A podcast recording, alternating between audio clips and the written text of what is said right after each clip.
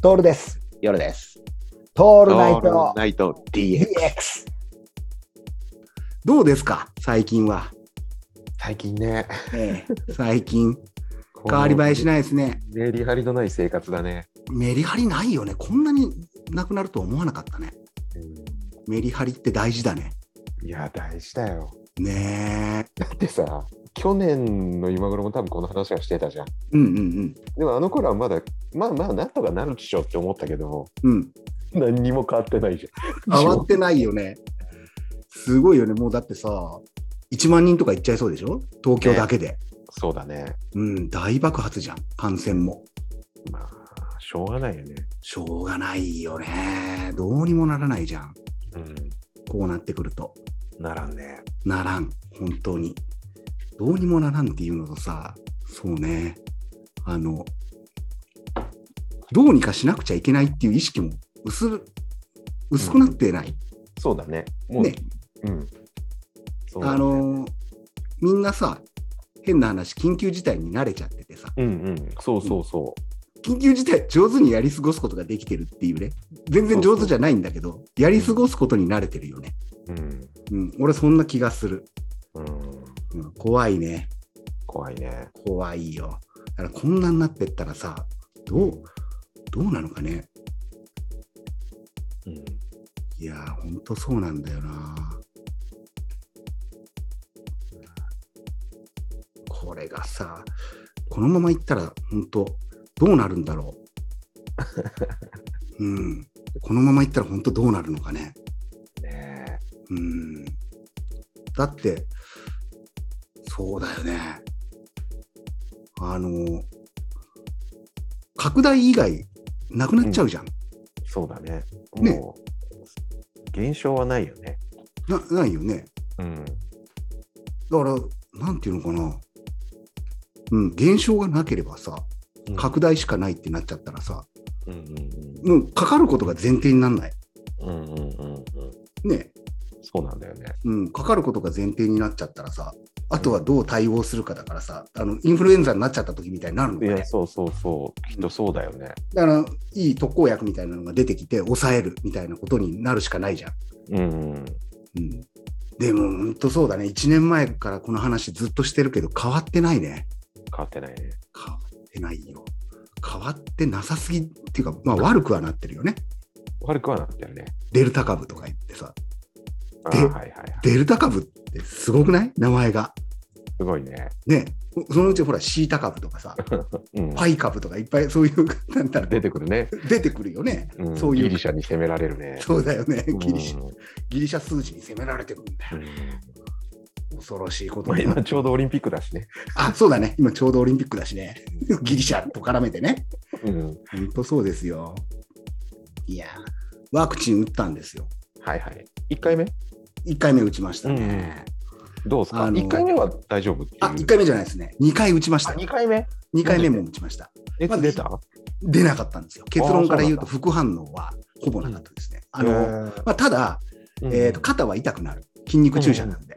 うちのじじいも言ってた。あ、本当に2回目すっげえ痛いっつって。 言ってた伝わんねえけど、俺言ってねえから。そうか。いや、1回目も2回目もね、痛くないんで。うん。痛くないっていうか、まあ、刺すときには、いあの、注射、普通の注射と一緒ね。うん。うん。で、肩に打つから、うんうん。肩に力が入るんだけども、全然あの普通の注射だなっていう、なんだけどあのズキズキするね、周りがね、あー、持ってきた跡がね。で、人によってはそれで1回目で、うん。あはい大丈夫だったっていう人も2回目に、ほら、すごく熱が出るとか言うじゃん。はいはいはい。インフルエンザ以来の38度とかさ、そうんうんうん。ういうこと言うよね。言う言う。でもなってないね、俺は。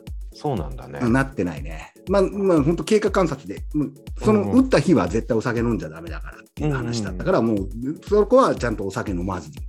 ああ、そうなんだ。うん、26時間経過し昔て、だったら試してたよね。そうなんだよ、悪ふざけをしちゃうタイプのしたり俺だっしてたたらよね、ね。やっちゃってたよね。うん。でも、今回は本当に、あの、シャレになれないなと思って、そうだね。次あのちゃんと仕事だったからさ、次の日。んうん。でしかも朝早かったんだよ。うん朝7時からだって、あの、ズームでコンサルっていうのがあってさ、ああ、これはもう絶対に熱出せないと思って、うん飲まずにいたんだよね。で、うん、36時間後ぐらいは、ちょうど次の日の夕方ぐらいにはもう痛みも取れちゃってさ、うん。うん、で、あもうこれトレーニングもしちゃおうなんつって、うんでいや、さすがにそれはダメだったね。こう、ダンベルを持ち上げて、べあのベンチプレスしようと思ったんだけ どね、いや、ちょっとこれ、 違和感ありすぎだろうってういう、ん。そこですごく悪くなっても嫌じゃん。そうだね。うん、だから、それはさすがにしなかったけどもう。ね、うんん、ワクチン打っちゃったよ。そっかそっか。あのあれメーカーによって違うじゃん、モデルナとさ、ファイザーと。ファイザーと。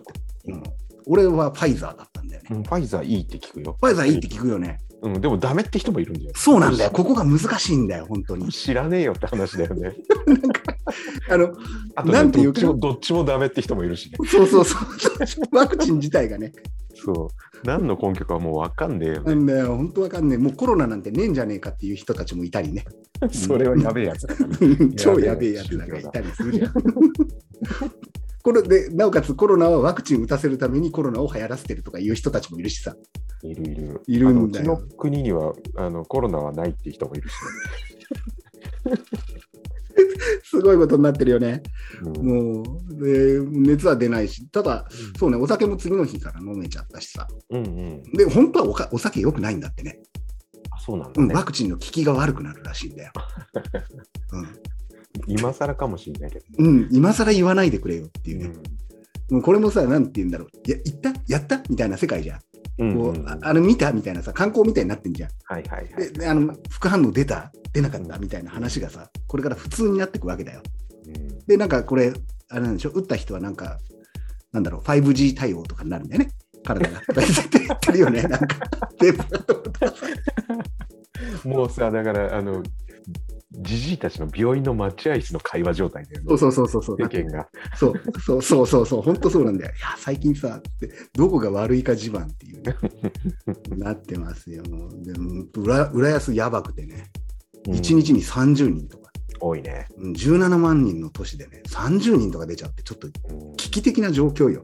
うん恐ろしいですよ、本当に。まあ、しょうがないよな、場所しょうががな。ないよね。そうなんだよね。うん狭い地域の中で。だってさ、家族で1人が出たらもうアウトじゃん。1アウトアウト。人がかかったらさ、2人にかかっちゃうからさ、うん一気に爆発はしていくよね。うん子供なんかがいたらもう、もう、もう、一コロだよね。ねうん。まあ、ずっとこんな話をしてますね、本当に、去年から。そうね。うんと、オリンピックじゃないですか、はいはい。今、時は。うん。開会式出たかった ね。ドルさん的にね。ねうんまあね太太鼓でいけそうだったんでしょだって。まあ、そんな話もあったりね。ね、あったよね。なんか、 ね。どうにかして出たかったよねっていうのはあったけど、たね今更ながら出なくてよかったよ ね。よかったよね。よかったよ。出なくて本当によかった。あのー俺たち出てたら、叩けば、いっぱい埃出るじゃないですか。出る出る。出るね。うん。いやー、本当あのー何があるかわからないからさ。うん。で、この、特にこの DX やり始めてからさ、全部これ、全部過去の回、600何回全部調べられたら、全部アウトの時あるじゃん。あ るね。もあるある。う恐ろしいもんだよね。ねうん、これだからさ、どう、どう、どうしようか。本当に。 今更さ、うんこう、後に引けない感満点じゃない、ここれもやっちゃってるしさ大丈夫、大丈夫、大丈夫。もう、あと、ごめんなさいっつって自粛すればいいでしょ。 まあ、今も自粛してるようなもんだけど。そうね大丈夫、大丈夫。だ。大丈夫だよね。そうだ。だよね。それはあるな。あるね。うん、許して、許してくださいだね、もうね、こうなってくるとね。そうだね。うん、まあ、悪かったとは思ってるよね。我々ね。うん、そうそうそうそう、それはね、ちょっと思ってたりはするんだけど、ありはするよね。うんちょっとは思ってたりするんだけども、でももう確実にあれだね、こう公的な行事に俺たちが呼ばれるってことは、これでなくなったんだなってことが分かそうっいうた。ことだね。うん、はっきり分かったよ。 うん。あの、立たれたね。立たれたね。うん。うん、だからまあ、それを覚悟の上でじゃないもうん。う、表現、表現者っていう言っていいのかどうか分かんないけどさ、うんうん あのーすごいことになってきたよ。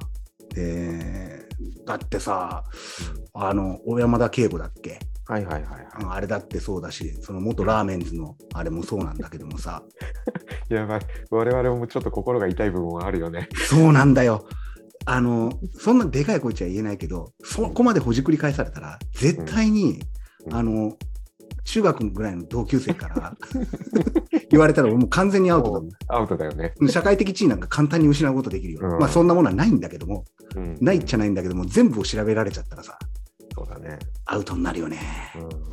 うんだけどさ、同じくやったにしてもさ、うん、やっぱさ、あの言い方にもよるしさ、うん、そうなんだよな。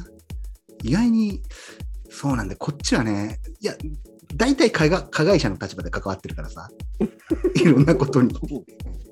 いや、でもさ、こんなこと言っちゃ元も子もないかもしれないけどさ、やるかやられるかじゃん。 まあ、まあね。 まあね。で、これもきちんと残ってさ、将来的に YouTube とかから発掘されて、まあ結局さ、夜さん言ってたのはやるかやられるかって言ってたよね、つって。うん、いや、本当、言ってたね、あいつらって言われるが、言われるで言しわょれる。これねう、ん、そうそねでもさ、最近この YouTube う。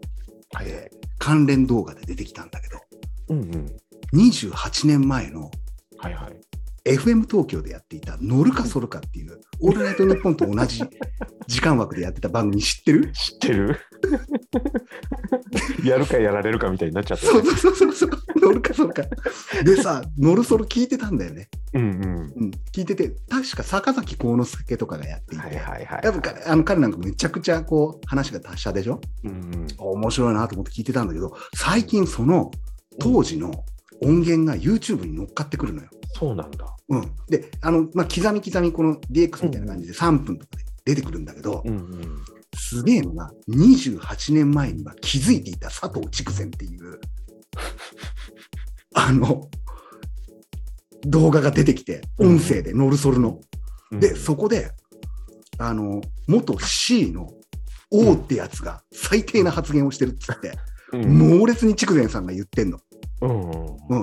で、いあ、元 C、あ元 F の O ってやつが、で、今、現 C の O ってやつで、これうんフリッパーズギターの小山田圭吾とさ、 コーネリアスのさ、が、なんか多分、あの、例の記事かなんかじゃなくて、うん鹿なんかに関し関して、すごくこう、あの、たと鹿ななんかビーズとか米米クラブみたいなのはうん最低だみたいな発言をしたと、うんうんうんでそれはどうなんだみたいなことを言ってんのね佐藤筑前が。なるほどなるほど。うん、で表現者としてそれはどうなのかっていうようなことを言っててさ、もう言い当ててるのよ。ってことは小山田圭吾ってちょっとどころじゃないやべえやつなんじゃないやべえやつだっていうね。よ夜さん関わりあった小山田圭吾と。ないないないない。ないないその辺とはないんだ。やっぱジャンルが違う、全然。あのーそうだね、シティ・ポップはちょっと、そうか。俺みたいな野良犬にはちょっと、え逆に言うと夜さんディスられてた側だね。じゃあ小山田圭吾に。 そうそうそう逆を言うとういんや、っていうか、まあ、あの相反する方だね。そうだよね。違ったね。うん、そうか。もうさ、これ聞いてびっくりしたんだよね。もうこれもう本当、あの、検索してもらえれば出てくるだろうし、 できたら、できたらこの気づいていた佐藤筑前っていうので、うんこれがタイトルつけて関連動画で出してもいいかなってち ょっと思ってたりするのよ。なるほどいやー、すごいね。だからさ、もうさ、俺たちもそうなんだけども、うん心当たりのあるやつは昔からやってんのよ。うんうん、そうだね。やってるし、泳がしておいたし、うんうん、うん、そういうことがあるんだろうねっていうのはそうだね。うん。いや、ほんとさ、こんなん言ったら、あのーそう、関連動画で言っちゃうとですよ。あのー相変わらずですね、YouTube の方にコメントが入るんですよ。うんうん、うん、であこれはもう、まあ、これも見て、確実に俺たちはもう、あのー公の場には出れねえんだなって思ったのが あって、あのー鴨頭さんのことを 言った回があるじゃないですあか。りますね、ありますね。で、まあ、1ヶ月前くらいかな、うんあのーコメント入れてくれた方がいて、うん 鴨頭さんは同級生。何回かお話しさせてもらったけど、 確信をついたような質問をすると、すぐに頭が、顔が怖くなる。わらわら。やべえ人だったな。っていう。じゃあもう、当たってたってことその通りってことじゃんね。そうなんだよ。で、んえーその後に出てくるのは、まあ、かなり の凡人だったな。っていうね。こう、まあ、もちろんね、良くないねっていうのも多いんだけど、うこれ、ん再生回数が半端なくてさ、俺たちのこのトールナイトチャンネルにし ては、1840回も再生されてんだよね。まあピンポイントで名前言っちゃってるからね。そうなんだよね。うんだからまあ、俺たちはうさんくさいって言ってるし、そうだ鴨ねが。鴨頭さんご自身がうさんくさいって言ってたからさ、うんうんまあ、それに乗っかっただけなんだけど、うんで、次に来たのが3週間前に、うん。次のコメントが入ってて、最初はこの方苦手でした。なんだか怖くて。うん3点リード。ただ、最近は動画で講演を聞 き、鴨頭さんの熱いパワーに圧倒される毎 日です。そっちパターンね。そっちパターンも来ちゃうんだよね。自分、自分の弱さと向き合い、それを武器に変え、彼に勇気をもらった人は多いと思います。もともとは器用でない方なのかもしれないですが、それを受けて、そそれを受け入れて大きく成長し、結果を出していく素敵な方だと思います。奥様、家族を大事にしているところも、人として尊敬いたします。いいと思来ちゃった。う。うんいいね。いいね。いいね。そういうのいいね。うん、こういう熱烈なファンもいらっしゃって、そうだね。俺たちのことも包み込んでくれるっていうね。うん。鴨頭パワーで。一生ついてきますよね、俺たちもね。鴨頭さんに。どちらかっていうとね。うん、もう全然もうすもうちょっとでも近づいたらさ尻尾振っちゃうよね間違いふなるくふねる、ふるふるふるうん。どちらかというと最初のねこの鴨頭さんの同級生の方のコメントを求めてるんだけどね俺たちからすると、そうだね。うん、でもこれももう言えなくなるんだようん俺たちがなんかこう公的なところに来る行くとお前ら鴨頭さんのこと悪く言ってたよ ねまずそれで身体検査されて、されるね。うん、まあその前に鴨頭さんが身体検査されちゃうけどね。そんな気はするんだよねそんな気はするし、あ多分相入れないものなんだろうなっていううんものだとは分かってんだけど、うんうん、あのーまあ、やべえやつなんだなっていう、 やべえ人だったなっていう、この人は本名で入れてくれてるんですね、あのコメントを。まあまあ、ぜひ興味のある方は YouTube の方に回っていただいて、この動画を見つけてですね、音声動画を見つけて、あの書き込みなりしていただけるといいんですが、あの、ディスるのだけはやめて ください、僕らを。それは結構本気で傷つくんで。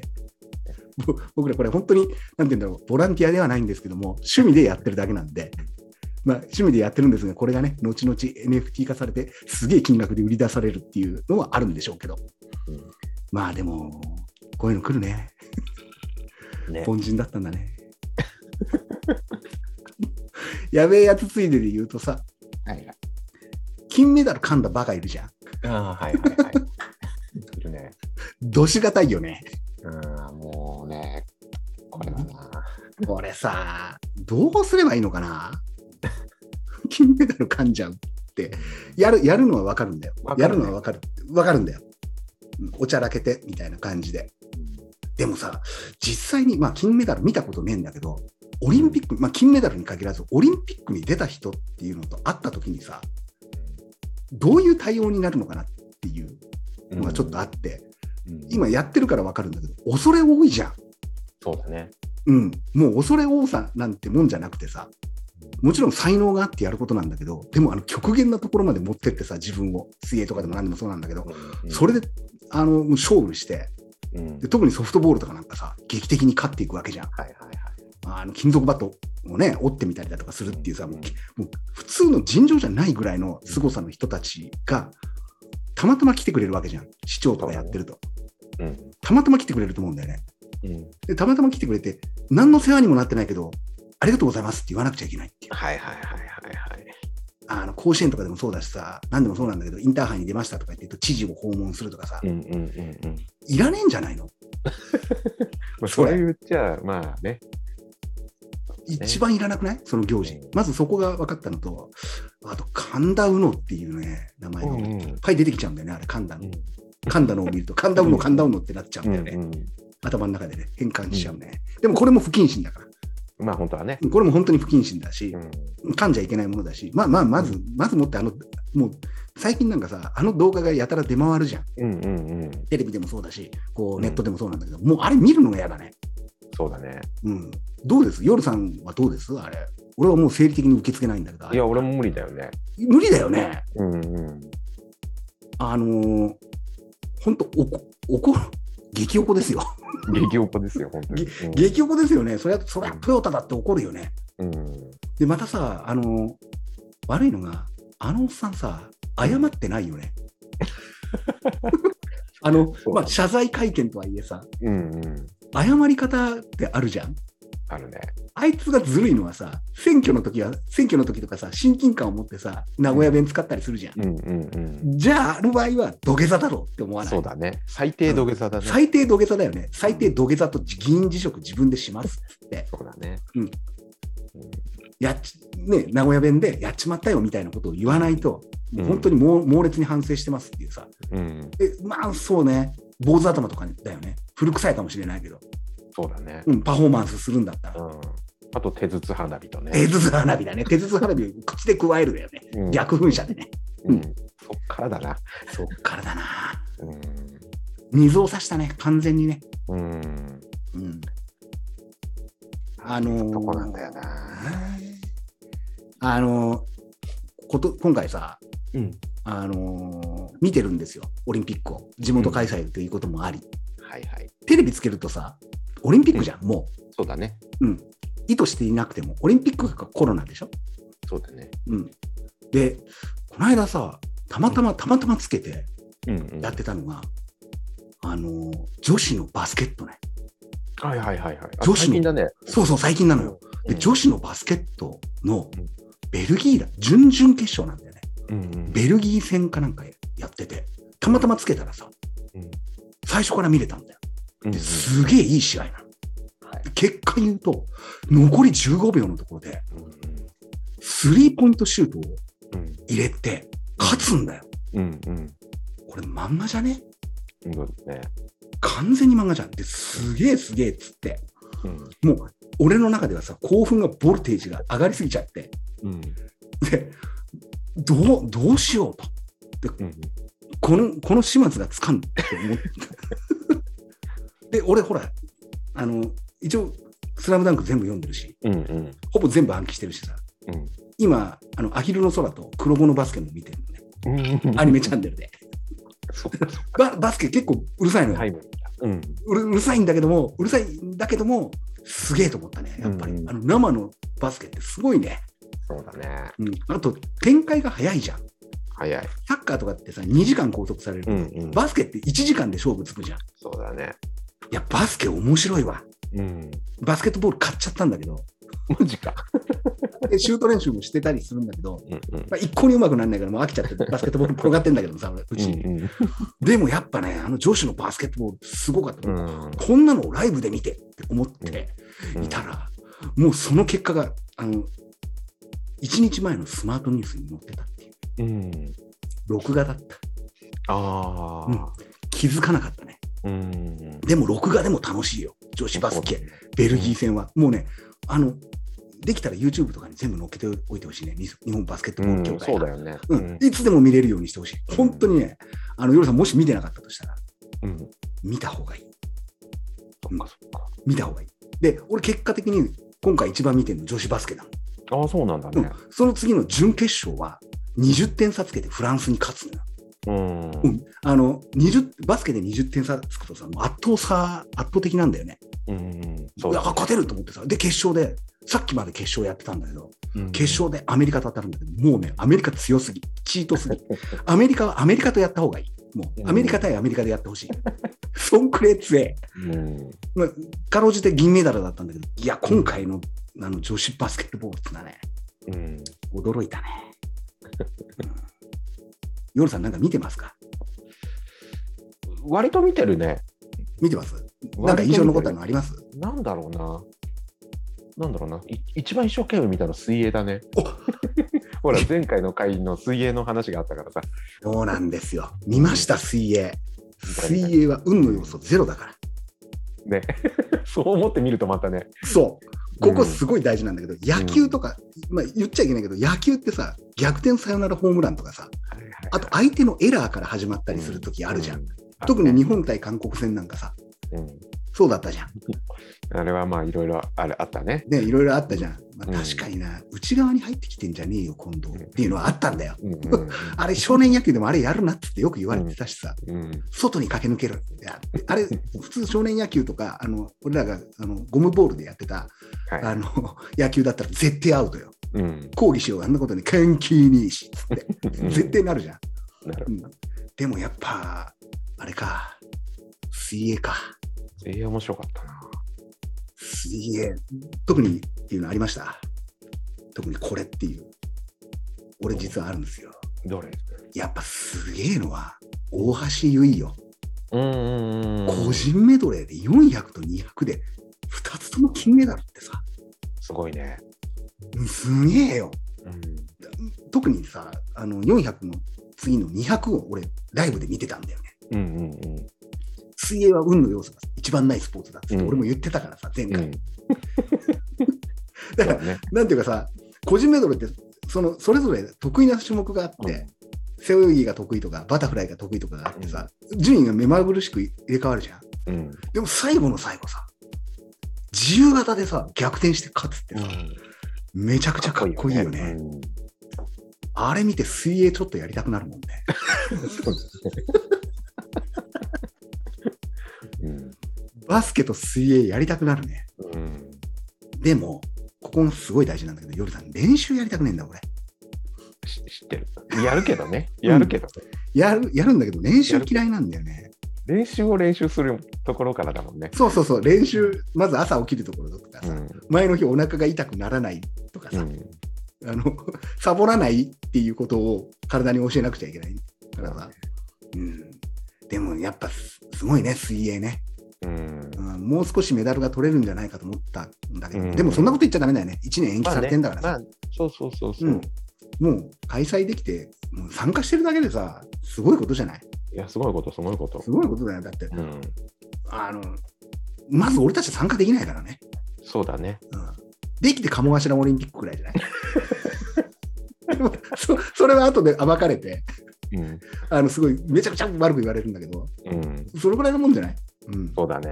ねうんあとさ、あの、よくわからんことがずっとありまして、はいはい。陸上とかうんでもそうですし、水泳、水泳はないのかな、陸上で特にわからないことがありましてですね、何位入賞っていうことある言うじゃないですか。うんうんうんうん。うん、だから6位入賞とか5位入賞とか言うじゃないでうすんか。うんうん。金銀銅だけじゃダメなんですかね。まあ、ダメなんだろうね。だって参加することに意義がある平和の祭典なんでしょ、はいはいうんクーベルダンは曰い。く、うん。にもかかわらず入賞とか作っちゃってさ、うん。じゃあもう金銀銅の後にまた6位か8位かなんか知らないけど、どうも8位ぐらいまでらしいんだよね。うん。 8位ぐらいまでの人には賞状が出るんだって。うん8位入賞っていう。うんあのー困るよね、処理に。まあ、いろいろ困るよね。ね、飾れるには飾れない。ねなんか、まあまあ、すごいんだけど、本当にうんあの、例えばマラソンとかでもさ、8位までに入るってとんでもないことじゃん。そうだね。ととんでもないことだよ、もう。うん頭おかしいくらい練習しなくちゃいけないわけじゃん。うんうんうん。それで金銀銅を目指してやってきて、うん。だったら俺、全員入賞でいいんじゃないかな。感想で優勝でいいんじゃない入賞で。うん。うん。俺、そんな気がするんだよ。特にマラソンなんか見てるとさ、すげえ疲れるよね。あのー入賞入賞もそうなんですけど、マラソン、札幌でやる意味ありました すごく、夜さんに聞きたいんですけど、どうなんですかいやー、もう痛いよね。うん、なんか、ちょっと痛いじゃん。うん、すごいのがさ、札幌の方が熱いんじゃねえかってい今こ、ま、たまたま今年今年がね、う。ね。たまたま熱波が来ちゃったりしてさ、あと、そうね、こう、まあ、ね、入賞の件もそうだし、オリンピック自体、ちょっと考えさせられたよね。そうだね。いろんな意味でね。うん。あの、あこう、例えばさ、放送時間とかもそうなわけじゃん。うんうん、水泳なんかで言ったらさ、絶対、あの、ピークを持ってくるの下手くそになるはずなのよ。今まではさ、午前中予選、午後、あ夜決勝みたいなうのんうが、ん夜予選、朝決勝なんだから、そりゃずれるよね。うん。うまくいく。無理もないよね。で、それもさ、その、放映しているアメリカの NBC がお金を一番出してるからなんでしょ、う ?IOC に。放映権って。うだねうんだからテレビ局のためだよね。はいお金が IOC も欲しいから、うん。アメリカに合わせるよね。そりゃそうだよね。それはそうだよね。うんで、IOC のあの委員長とかもそうなんだけど、で、ヨーロッパ系の人たちじゃん、うんうん、やってんのが、うん、貴族が来てやってるわけですよ。そうだね。あのーそうなってくるとさ、俺、今回びっくりしたんだけど、ドッキリみたいなさ、時間変更があったのよ。うん、うん、女子のマラソンでさ、うん、うん。あの前日の夜、あうのんすいません、明日のスタート時間ご存知みたいなこと言われて、え、7時ですよねって言って、いや、違うんですよ、6時に変更しました。これ、でもさどう処理すればいいんだろ怒るよね。うね。もう、ドッキリだよね。うん、なんかさ、あの1年間延期しましたのうん。よりもインパクトない、これ。あるあるあるある。いや、あんまり報じられてないって言ったら変なんだけど、うん俺、一番頭にくると思うんだよね。うん。女子の選手さ、めちゃめちゃ地味な1時間だよね。ねえ。で、も朝6一番切れるよ。切れるよね。だって朝7時と6時ってさ、だって寝てたっていう人もいたらしいのよ。もう次の日いやでにしょうね。備えて寝て、で、夜突然コーチがコンコンコンっつって部屋に来て、何のことかと思ったら、明日1時間早くなるから、よろぴこ、みたいな。 どう処理すじれゃばいいのねえ よ。じゃ本当だよ。じゃねえよ。じゃない、じゃねえよだよね。前日キャバクラ行き過ぎちゃって、地方車がうまく動かなかった以上に、起こ起こるべき事実だよね、それ。いやー、本当はあの、なんていうの、静かなる殺意だよね。あの時もそうだったけどね。今そうだったけど、うん、キャバクラ行って楽しみすぎちゃって、時間たちが動きませんみたいな。 もう参りしたスタッフ、クソだからね。何のことかわからない人たちも多いだろうけど、まあでもね、そういうことあるじゃあるね。ん。で、それを仕掛けてるのがさ、IOC なわけでしょうん、運営者側がさ、こう生クラって言ったら変だけど、ボンクラが多いよね、どうやら。まあね。あの開会式とかでもそうなんだけどもさ、出たかったけど、うんもう、もうたけしが怒ってたじゃん。あもう外国行けねえっつって、うん恥ずかしくて。うんだから、やっぱそうなるんだろうね。うんうん、ドッキリみたいな時間、だってサッカーもそうでしょサッカーそうもね8時キックオフだったのが6時キックオフとかになるわけでしょ、うんしかも前日暑いからっつ って。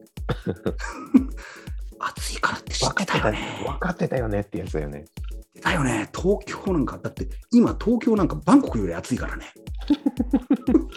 あれいいけど、こ今年やばいよね、本当に。マジで暑いもん。外出れねえよ。うんだってクーラーつけててもさ、暑いん だもん。いや、そんなのさ、うまくいくわけがないじゃん、東京でやって。うんもう汗だくになってさ、やるしさ、あのオリンピックのなんだろう、選手村だってさ、みんなお酒買ってって、ガブガブやってるわけでしょ、うんいや、それはお選手たちは怒るよ。ドッキリみたいな、うんやってることが。そうだね。まあ、オリンピックもそうですし、この外出もできないんですけどもね、はいはい。エンターテインメントを求めるわけですよ、体が。そうだね。うん。俺、映画見に行っちゃってさ、うんうん。都合2本ほど見て、最近。ほいほまず1個目、ゴジラ大キングコング。い。はいはいはい。すげえよ、さ。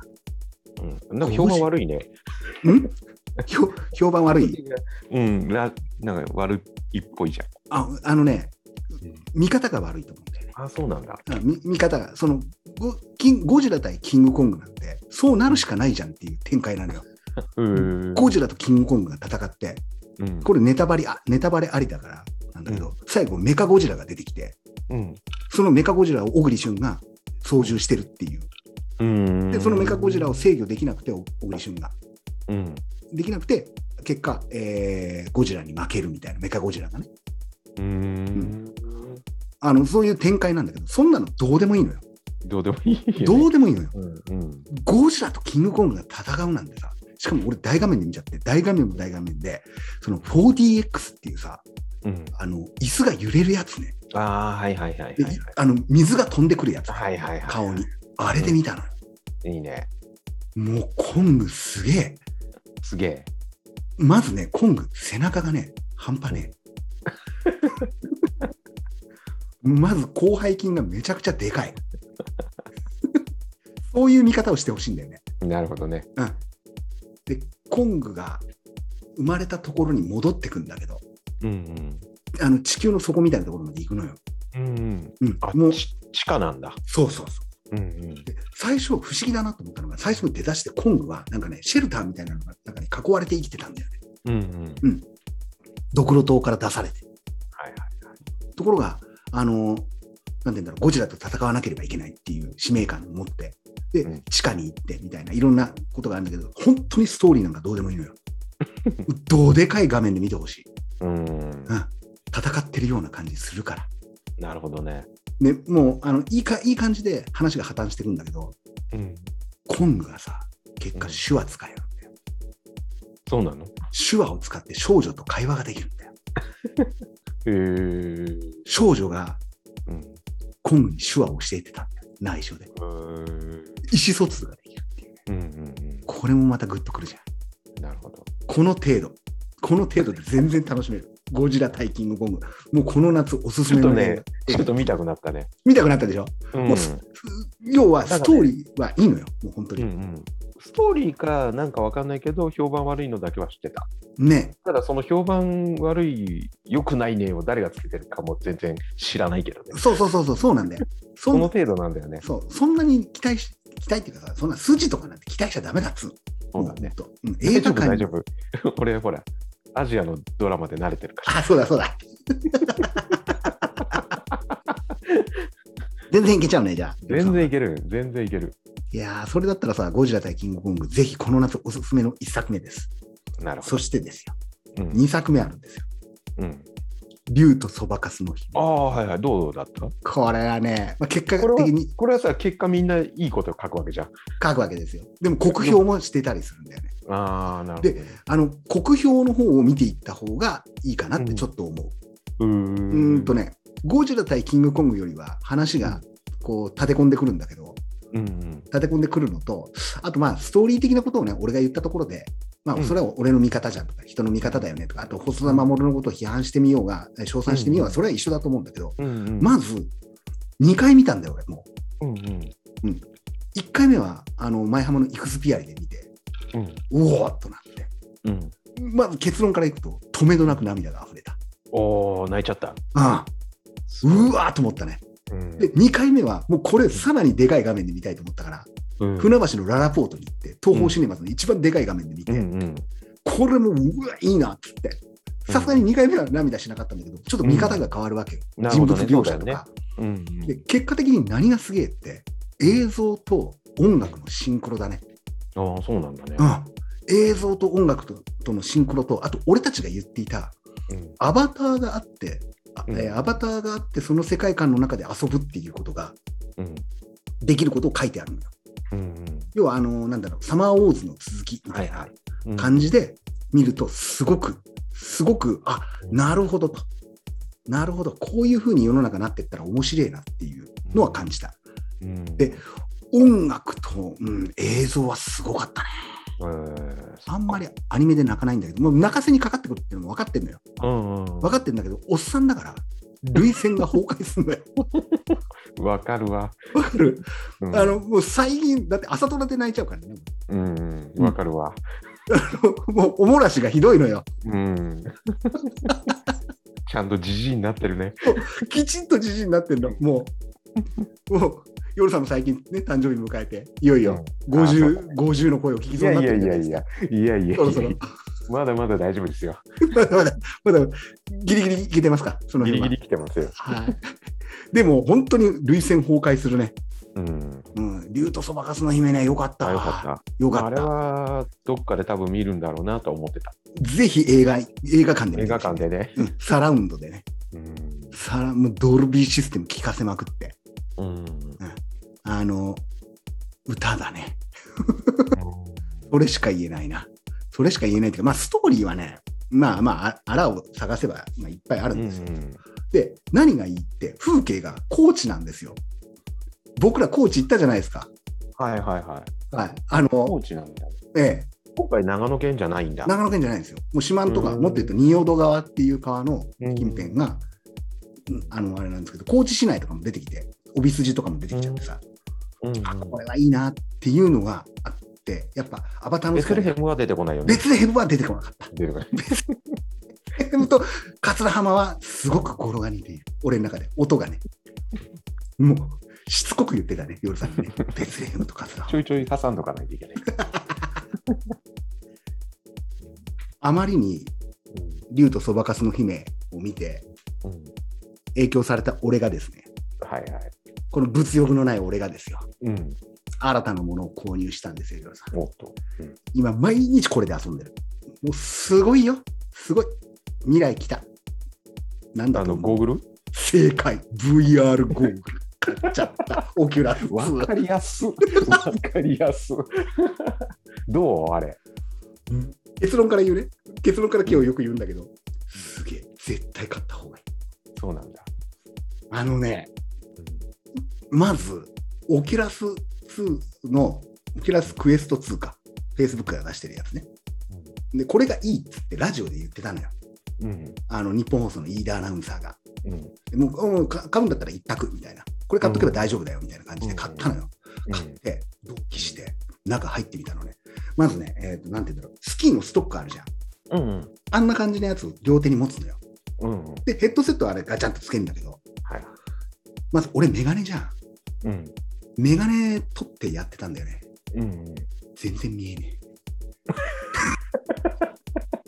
だよね。え。俺からするとさ、未来の道具なんだから、俺の視力に合わせてくれるんじゃないかとか、そもそもね。ね、期期待はするよね。 期待するじゃない。それはダメだったから、いちいちメガネを一回突っ込んでからですね、メガネマウントっていうのをつけて、うん上からかぶって、そうなんですよ、あるんですよ。うん。上からかぶって、没入感に入るんですけど、なるほど。あの、このスキーのストックみたいなやつ、宙に浮いたやつで操作するのよ。うん。これでやると YouTube とかも VR 対応だと360度の情景が見える。ああ、そっかそっか。だから俺、今、昨日バリ島行ってきたかマジで。ら。うん。しかもバリ島を全部360度カメラで撮ってくれてる人がいて、うんそれ見ながらうん。こうドライブかなんかできちゃうのよ。でなるほどね。周りを見ることができる。そうすると、あ、あ、タのここじゃんとか、うんうん。ああ、行った行ったとか、タナロットじゃん。夕日毎日見ちゃってる。すごいよ。あうんー。夕日見ながら俺酒飲んでるから。いいね。いいよ。うん。むしろね、買わない人になんで買わないのって聞きたくなってきちゃう。そう。もうね、絶対買った方がいい。絶対買った方がいい。本当に。もうここまで、あの、なんて言うんだろう。外に出れなくなってきたら、そうだね。うん、必要だね。必要。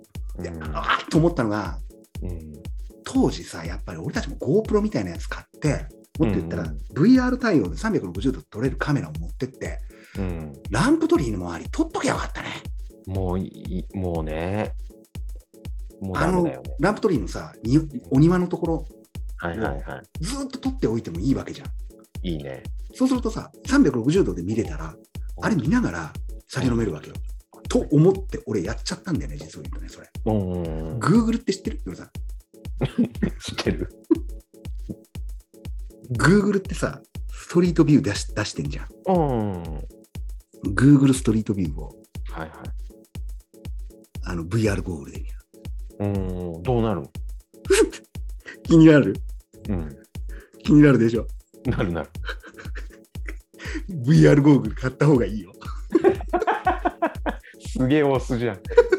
気になるわ。気になるでしょ。うん。もうね、俺、うわー先週だけでね、うん、カオさんなんか言ったかな。マジかよ。ああ、やべえな。ヨルさんには悪いけど。Google ストリートビューってすげえのがさ、360度回転するじゃん、あれ。うんうん。うん。もう、そうね、あのランプトリーのあそこ、お庭までは入れないんだけど、うん。あのはい目の前の焼き鳥売ってるような屋台のところで、はいはい。これ何回ビール飲んだか分かんない。うん。すごいよ。マジか。いやー、でさ、他にもさ、Google ストリートビューの他にも、まあうん、いくつも、なんて言うんだろう、コンテンツはあるわけね。うん。で、例えばさ、あの、俺アクアリウムが好きだから、アクアリウムとかって入れると、もああ、いいね。う水族館に行けるのよ。そうだよね。うん。うんで、これも360度で撮ってくれてる人がいたりだとかして。うんで、さらにおすすめなのは、空を飛んでる動画をうん上げてくれる人がいるんだよね。うん例えば、ジャイロプレイみたいなやつで飛んでますとか言って。うんで、それで、で、あの、まずね、VR ゴーグルの基本は、ヘッドセットをしたら、ここからここまでは動けますよっていう範囲を定めなさいと。あなたが手を手を伸ばせる範囲を定めておきなさい。じゃないと、お前、うん本当に没入体験が強くな るから、強くなったら、おうん前動くから。うんこれ以上いっちゃうと、多分物にぶつかったりするから、そこだけも、しくはベランダから飛び降りるから。そうなんだよ。本当にそうで、うん最低でも4畳半ぐらいは確保しといてくれね、みたいな感じなのよ。うんで、そこ、そこの結界みたいなのを最初貼るんだけど、結界貼ったところの外に出ようとすると、こう、いきなり VR じゃなくなるの。なんか網目みたいなものが出てきちゃって、フェンスみたいなのが見えるんだよ。なるほど、なるほど。うん、これ以上言っちゃダメだって言ってうん言ったよね、みたいな感じでう。んうんうんで、そのうち多分あれ、あのそれ以上行こうとすると、ビビビビッつって電流とか走るようになるんだろうけどさ。まあすげえのは、その空飛んでる画像を見ると、うん飛んでないんだよ。立ちながら見てんだけど、下見るとさ、下が見えるのよ。ね360度だから、下も見えるの。うんうんすごく俺の言葉が伝わなくても伝わってないかもしれないけど、いや、伝わってる、伝わってる。うんあの滝の上、あのアルゼンチンかとか、えー南米にあるエンゼルフォールっていうさ、世界一長い滝。あれ、外、空から見たことあるよ、夜さん。飛んだ ことあるあの近く。く。立候しね。 うんないなんなだいねない俺、感じ悪いね。先週だけで2回飛 んだ。すげえな。すげえのよ。でさ、すげえのは、下から登っていくこともできるし、上から下っていくこともできるのよ。うーんその、あの、マウントセットみたいなやつじゃなくて、この手で操作すると、こっち行きたいですよって言うと、そっち行けるのよ。うーんで、なおかつ、遠くの景色も見えるのね。うんカメラが捉えていてくれる。うんで、なおかつ、これが 4K とかで来ると、4K とか 8K で来るやん。すごいのよ、迫力が。で、えーっと、VR やってる最中に待機室みたいなのがあるのね。うんうん、待機室が和室になってんの、う俺。ん待機室。で、旅館みたいなのよ。うんうん。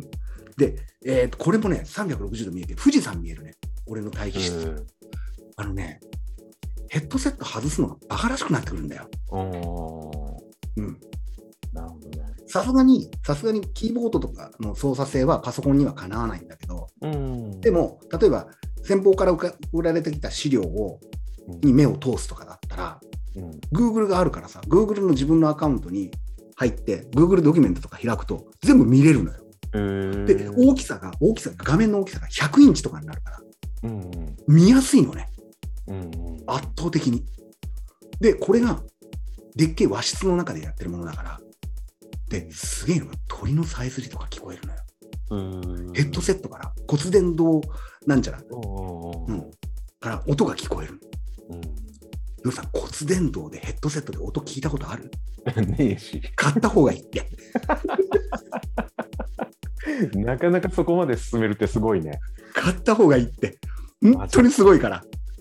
であで、何したいかっていうと、ーうん俺とヨルさんがアバター作ればいいんだよ、その中にね。うんうんうんで、そうすると、で、さらに、あのー弟子の原君に言ったのが、お前、プログラミングとか勉強してんだったら、うんこの字酒場のアプリを作れと。ああいいね俺は今和室にいると。うん和室にいるんだけど、でも、で、もちろん弟子にも、お前買えと。なんだったら俺が買ってやるぐらいの勢いになっちゃっててさ。うんそうすると一緒に遊べるから。うんうんで、ミーティングもこれでやろうっつって。でアバター作って、この字酒場を作れと。なるほどできんじゃないそれ。うんいいねで、い行くと、夜さんがそこにいるわけよ。うんうんで、もっと言ったら、あの、ランプトリー作ればいいわけじゃん、そこに。 そうだねだって Google ストリートビュー見れるわけだから。うんで、それをヘッドセットしながら、お互いが見ながら、うんお互い同じ景色を見ながら話ができるって、これ、顔さん行かなくてもいいよね。そうなっちゃうよねうんおい、もうね、毎日今まで行った外国行ってる。うんすあごいよ。のなんだっけランブトリーじゃなくてあのナイトマーケットナイトマーケット。ああ、ラチャだね。ララチャだね。あラチャだうん。ついにタラトロとか終わっちゃったねどうやらんあれね、なんかね、うん途中、まだ中断らしいよ。ひょっとしたら再開するかもしれないみたいな。あそうなんだ後々ね、出てなんきかた。さ一回全部なくしちゃって綺麗にしてたじゃんうん。あその中したら断なんかだったらしいよ。ねまたなんか終わったとか言って聞いたからねマ。ジかと思ってたうんあれもさ、だから、そう、あのーいけるんだよ。結論からいくと。まあそういうことだよねうん。あそこに行こうと思ったら余裕でいけるしさ。うんでも、面白くなるよ。アバター作って、その中で全部いろいろができて。そうだね。 動くっていうのをイメージするためにも、竜とそこ、そばかすの姫見た方がいい。なるほど。これ見た方がいい。こんなにめめ珍しい俺が勧めるの、ヨルさんに。ゴジラ、キングコング、うんえー竜とそばかすの姫、VR ゴうーグんル、オキュラス2。なこれもうかけ値なしでおすすめだもん。俺最近買って一番良かったものがね、うもうこの3つじゃないんだね、実を言うと。ん、まだあんの知りたいもっとおすすめのものあるから。何あの俺が買うっつって言ったらさ、もうこれなんだろうなっていうものよ。うんまず道重いや具、つあそうなんですよ。要はあー体鍛える道具なんうですんよ。でも重、重いやつじゃないんですよ。重くないんだ。うん。ヨルさん、あのーもう一回基本から帰りましょうう。ん、トレーニングにおいて大事な3つの事柄があるんですけど、覚えてますえそんなの当たり前じゃん。言ってください。お押す、引く、踏ん張るって。そうなんですよ。この3つ以外はいらねえですよ、スポーツに。俺が、俺たちが曽谷さんにパーソナル受けてるときに、押す、引く、踏ん張る。これが一番大事って。毎回パーソナルの時に言われて、言われ続けて、やった結果、俺もボディビルの大会に出場することができたでおなじみなんですよ。で、ヒロさん考えてください。押す、引く、踏ん張る。重いものあるじゃないですか。はい。押すできるじゃないですか。うん。踏ん張るできるんですよ。うん。引くが弱いんですよ。もちろん重いものを引っ張ればいいんですが、うん。でもさらに引くを、引くのみの機能があるマシンがあるんですよ。うん。なんだと思います引くのみ、なんだろう。引くのみのマシンを買っちゃったんですよ。俺あの、ジムにあったやつとかじゃなくて。ジムにあったやつじゃない、もっともっともっと単純化されてます。浦安は公園にこれが二十数箇所設置されています。買っちゃった。公園に行けば鉄、棒鉄棒せ正解、正解、正解です。鉄棒なかなか買わないよね。要はぶら下がり健康器ね。うんうんうん。はいで、ぶら下げ下がり健康器を買うのであれば、あればなんですよ。あれば、あのぶら下がり健康器の下の方が、どうしてもデッドスペースになると。なるね。あれ、もうちょっと広くなれば、ベンチプレスも、ベンチプレスラックにもなるわけですよ。はいはでいそういうのもあるんですよ。うんベンチプレスラック付きの、えーぶら下がり健康器みたいなやつね。うんうん要はハーフラックっていうんだけど、うんハーフラックを置いたら、うち、俺の部屋さ、4畳半しかないから、うん4畳半にでけえテレビと、あとでけえテーブルと、あとでけえ黒板が、ああのホワイトボードがあるから、うんでそこにあのベンチがあって、ダンベルがあるから、もう置けないのよとてもじゃない。絶対俺途中で飽きるじゃん。うんあとそれ買ったらさ、間違いなくスクワットもやれるよね、うんバーベルで。で、バーベル欲しくなるよね。うんで、バーベルっつったら俺200キロぐらいまで欲しくなるから さ、そあの床が抜けるよね。抜けるね。で、そこで考えたのは、もう泣く泣く、泣く泣く、もうあのダンベルで頑張ると、そこは。うんうんで、ぶら下がり健康器になったんですよ。一択じゃないですか。もうはいでも、ぶら下がり健康器こそ邪魔なん ですよ。まず、ぶら下がってない時間帯何に使うかって言ったら、エアコンの前に置いて、うん。物干しになる よね。そうだね。形状的にね。ねうんな間違いなくなるよね。るね。で、使ってない時間の方が長いじゃん。大抵のものってそうなんだけど、うん。使ってない時間、それ眺めると、俺のいけない癖でうん、頭の中に断捨離って言葉が出てきちゃうんだよね。はいはいはい。突如いらなくなるわけですよ。うん。どうしたものかなと。で、どこの部分がいらないかって話なのね。ぶら下がり健康器。ぶら下がり健康器のいらない部分ってどこですよ、ヨルさん。それは縦軸でしょうね。そうなんですよ。そうなんです。よくご存知で。もうヨルさんね、これ聞いたらヨルさんね、俺今回買ったやつ、ヨルさんも買っちゃうんじゃないかな と思う。結論から言うね、懸垂フックっていうのがあるのよ。あどこでも懸ね垂フックっていうのがあって、うんどこでもじゃないんだけど、要は、部屋のドアあるじゃん。うんうんドア開けたところの鴨居のところに引っ掛けて、うんうんうんうんテコの原理でガツッと食い込んで、はいはい。これがすげえのが着脱可能なのようんうんで150キロまでの耐荷重があるっつってうんお。すごいな。すごいよねうんで、もうこれも買うしかないじゃんうんアマゾンで買っちゃって届いたっつうわけさうんうん届いて組み立てたんですよで重要なことが書いてあって少なくともお前んちの鴨居ドアのフックのところのね幅がこう出っ張ってるところが1センチ以上あってくれよっつって書いてあるんだよねあーセンチ以上あるところがうちにないんだよね。なかなかないよね。ないんだよ。1センチもいかないの。で、泣く泣くしょうがねえから、5ミリぐらいのところのやつに引っ掛けてやったら、これ全然いけちゃうのよ。あ、そうなんだ。全然いける。全然いけるし。うん。なんだったらもう、あのーこれ打ちつけちゃおうかなって思う。 賃貸の家だけど。思う思うくらい頑丈でいいのよ。うんこれで懸垂やりまくってるね、俺。すごいじゃん。もう本当出かけなくなっちゃうじゃん。 1日に懸垂200回やってる。あと、VR ゴーグルで遊んでる。 なるほどね。あの、テレワークのいけないところは、仕事の合間に全てこれができちゃうっていうね。うん、ほんとそうだよね。うん。電車乗らなくていいし。本当に外出ないよ、小野さうんん。これはね、おすすめ。 まあ、うん。あの、懸垂フックね、ぶら下がり健康器の弱点を全てクリアしてるってやつだから。ね夜さんも買って家で、家にちゃんとダンベルあるわけだから、俺が預けてあきてるあある。る、あるある。俺が里子に出したやつ、あれ使っていただいて、うん、もう今度会う時ムキムキになってよ。そうだね。うん背中広げよう。鬼の背中作ろ う。一緒に。だから今回、夜さんは俺に物を売られすぎだから、売られてるよね、結構ね。売られてる。まずオキュラス2は買う。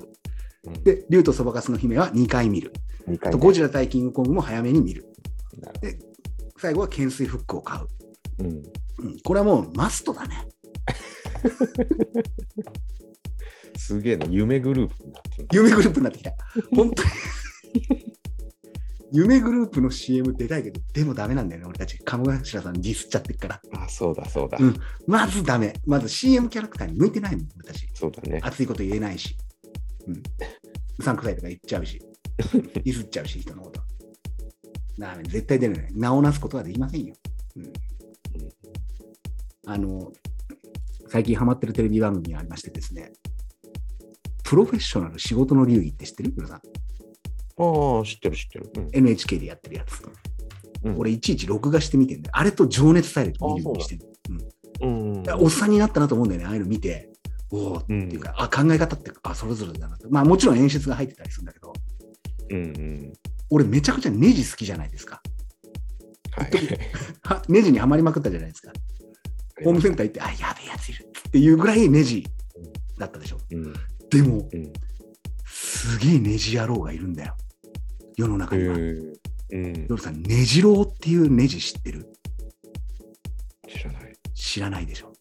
うん、一ジ回ロは知ってる。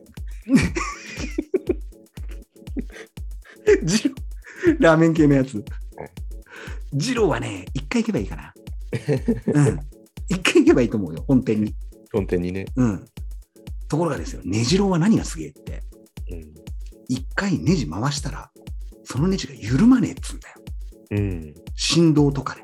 でもっと言うと、ギュッギュッギュッって締まってくっつうんだよね。うん、原理はよくわからない。わからないって言ったら変なんだけども、もうか簡単なものなんだけど、そのネジを作ったっていうのが、道脇さんっていう人で、うん、これまた天才なのよ。うん、で、このプロフェッショナル仕事の流儀の会は、皆さん絶対見た方 がいい。絶対見た方がいい。これもう今、今のところね、まあ今日何回か、何件かを、あの、ヨルさんにレコメンドするんだけど、うん、道脇豊優さんかな天才なのよ。何が天才って自分の会社から、社長なんだけどね、優秀、すげえ優秀だから、こういろんなメーカーメーカーからため頼まれて開発していくんだよ。うん、ネジとかもそうなんだけど、他のものもね、開発する社長さんなんだけど、まず、自分の会社に帰れねえんだよ。外出した後。うん、どこ通ってきたかわからねえっていうね。天才。迷子になっちゃう。で、いちいち会社に帰るために、あうの、ん、会社の人に電話して、今俺どこにいるって聞かないといけないって。やべえんだよ。でもね、見たらね、ほん、あアーカイブあるんじゃないかな。ねじろうね。うん、ねじろう天才ってで、あのググれば出てくるんだけど、えグッとくる言葉があって、その人が作りたいものって何なのって聞くんだよね。そうするとね、可能時点に載っていないものを作るっていう。かっこいいよ。なるほどねか。っこいいんだよ。もう言うことがいちいちかっこいいの。可能時点に載ってないもの。俺たちどっちかっていうと、可能時点をたくさん欲しいタイプじゃん。うんできることばっかりやりたくなるじゃん。うん。でもそうじゃないんだよ。できないからやるっていうね。なるほどね。すげえんだ。で、やっぱりね、ホワイトボーディングしまくるのよ。ホワイトボードに物を書きまくるの。うん。もうめちゃくちゃグッとくるね。あの、見た方がいい。夜さん。これも見る。で、まだまだあるんで、今日もうレコメンドが多すぎてうん。困るんだけど、もう一人ね、あの、夜さん多分好きかなって思うのが、陶芸。はいはいはい。陶芸でやろうって言われたらやるんじゃない夜さん。どうやるやる。やるよねあの、うん、言われたらやるよ、多分。ね、芸術的なことやりそうじゃん、夜さん。ちゃんと。うん。で、この陶芸家で、辻村文夫さんって方がいて、うん。うんこの人のキャッチコピーが、寂しがり屋の自由人。かっこいいんだよ。あの、陶芸家なんだけど、で、日本で、なんか展覧会っていうか、コンテストとかに出ないの、出さないのね。うんでも、外国の人たちが、めちゃくちゃ買ってくっつうんだよ。で何百万っていう金出して。うん、で、もう、この辻村さんのファンがいて、外国に。ううんん、そうそうたる有名人なんだよ。うん、でも、名前を出さないって言うんだよね。その有名人が。内緒にしておかないと、他のやつに買われるからって言うんだよ。なるほどむす。で、あの、陶芸も、習ったわけじゃないのね。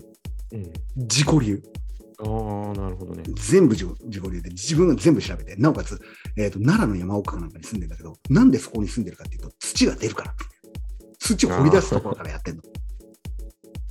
なるほどね何がすげえって、もう、あの、家も自分で建てちゃう感じで、うん根っからの、なんていうかな、自由人なんだけど、うん、うんで、も、あの、言うのがさ、どう作るかよりどう生きるかっていうね、まずこっから。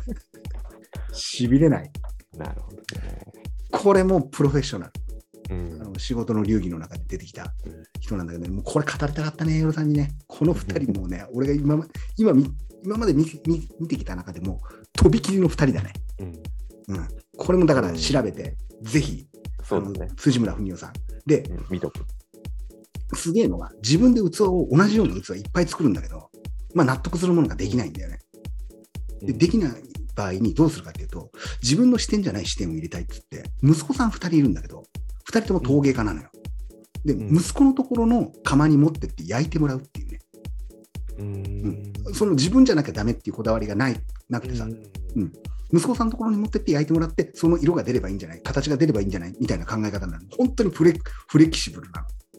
うん、ううん、あででも、なんかコロナの関係で撮影が中断して、まあ、テンパってくるんだろうね、テンパってきて、あのもうこれで以上撮影しないしないでくれみたいな、ナーバスになってみたりだとかして、うん、こういうの見てると、あそうだよな、こういう人たちっているんだなっていうね、あのなんていうのかな、グッとくる生き方っていうことをしやっちゃってるんだよね、本当にね。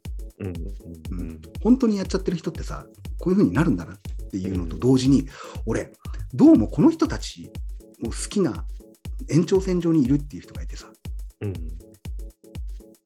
スーパーボランティア小畑さん好きなんだよねなるほど。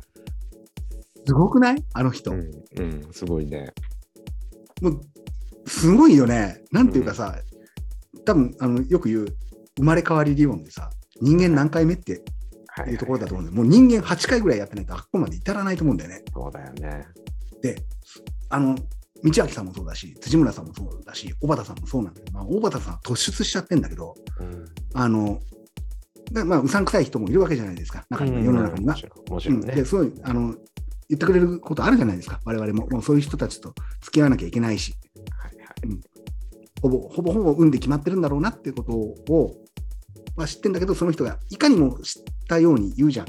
うん、うん、でその時にその人たちに浴びせる一撃の言葉がスーパーボランティアの小畑さんにそれ言えるっていうね、うん、そのまま言葉をおかおか例えばね例えば俺たちが攻撃されたとするじゃんそんな生き方でいいんですか、うん、目標設定をしてさああるじゃんよくそういうの、ね、あるね。あるじゃんで一緒になんかネットワークビジネスやりま しょうよいう話になってくるじゃんでもそれスーパーボランティアの小畑さんに言えるそれ、そのまま。言えますよって言ったやつっていうのは、やっぱちょっと付き合いづらいのかなっていう、そうだね。うん、そういうきっかけで結構見ちゃってんだけどもさ、あのだって、まあ俺、偉そうに言えないよ、本当に言ってないから、俺なんかは。特にボランティアとかなんかできないしさ、うん、うん、前も言ったかもしれないんだけど、ボランティアじゃないんだけど、この間さ、そのチャリこいでたらさ、前でチャリから転んだ女の人がいてさ、うん。チャリ、俺が後ろから行ったら、その女女性、まだ若い20代ぐらいの人が、多分スカートの裾かなんかがチェーンに引っかかっちゃって、はいはい。バタンって転んだんだよね。うんですぐ立ち上がると思って、俺も通り過ぎちゃったんだけど、うんうん角を曲がるときにまだ、まだ転んでるのよ、ずっと。で、スマホいじってんのね。うんうんこれ、どうするのが正解これ。いや、悩む瞬間だよね。うん。でもスマホいじってんだよね。いじってんのよ。で今、このご時世だからさ、あの、マスクしてはいるんだけど、こっちも。はいは近寄って助けたときにさ、い。うん。まあ女性だしね、俺男性だし、おっさんだし、そうなんだね行って手を差し伸べるっていうのもあれ、大丈夫ですかっていうことはできるんだけど、あの、何があるかわからないじゃん。うんわかんないね。いや、正解が出ないんですこよれかけるところまでだよね。ねうん。それがかけづらいよね。え。で、チャリって転んだらさ、すぐ起き上がるっていうイメージがあるんだけど、座ったままスマホ見てるんだよね。後で考えたらさ、足の骨でも折れちゃったのかなとも思ったりするわけよ。はいはいはいはい。だとしても、こっちも行かなくちゃ、駅まで行かなくちゃいけないっていう時間も決まってたしさそう、どうにもならんのよ。正解がわわからないんだよね。でもさ、スーパーボランティア、小畑さんだったら助けてるよね、夜多さこれ、分あれだね。あの、何も悩まずに行くよね。いけるんだろうね。うん。俺、できなかった。いや、できないよ。なかなか難しいよ。いけない。だからもう偉そうなこと言って生きるのやめようと 思ったね。あの、さ、そうこ、こだわりのある出来事っていろいろあるじゃん。うん。こだわりを宣伝するっていうのもあるし、俺たちもこだわりをコピーで書くしさ、はい。うん、あとその、いわゆるパソナの法則とかあったりだとかして、権威性を持たせる言葉を使うとかさ、うん。うん、いろいろあるんだけど、あの、創業以来の付け足しのタレって、夜さん、どう思ういや、それ、つ継ぎ足し問題あるよね。あるんだよ。いや、俺、どう付き合うよでもさ、どうこう、あの、肯定派どっち派俺はね、結論から言うとね、それはいいかなって思うんだよね。それはいい。うんあんま、なんていうか、人んちのお母さんが作ったにおにぎりと同じなんだそうなよんだねよ。。そうなんだよ。近いんだよね。だからねさ、テレビとかでも何でもそうなんだけどさ、すごい自信満々に継ぎ足しのこと言うじゃん。言うんですよ。だけどさ、それ、俺の中ではマイナス要素でしかないんだよね。やっぱり。うんだってさ、創業以来つけ継ぎ足してたらさ、絶対腐ってんじゃん、そんなの。うん。もっねと、言うと何入ってっか分かんないじゃん。そうだよね。毎日変えようよって思うよ ね、毎日変えてほしいよね。 ね毎日全部入れ替えて全ほしいよ然ね。偉くね。うんそうなんだよ。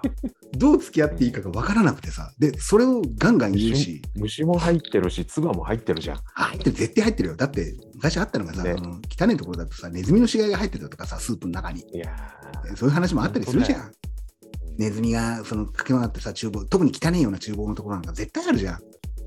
あるだあからる。継ぎ足しのタレってどうなのかねっていう、ここに結論を出した人がいるんですよ、これさん。おそうなんだ。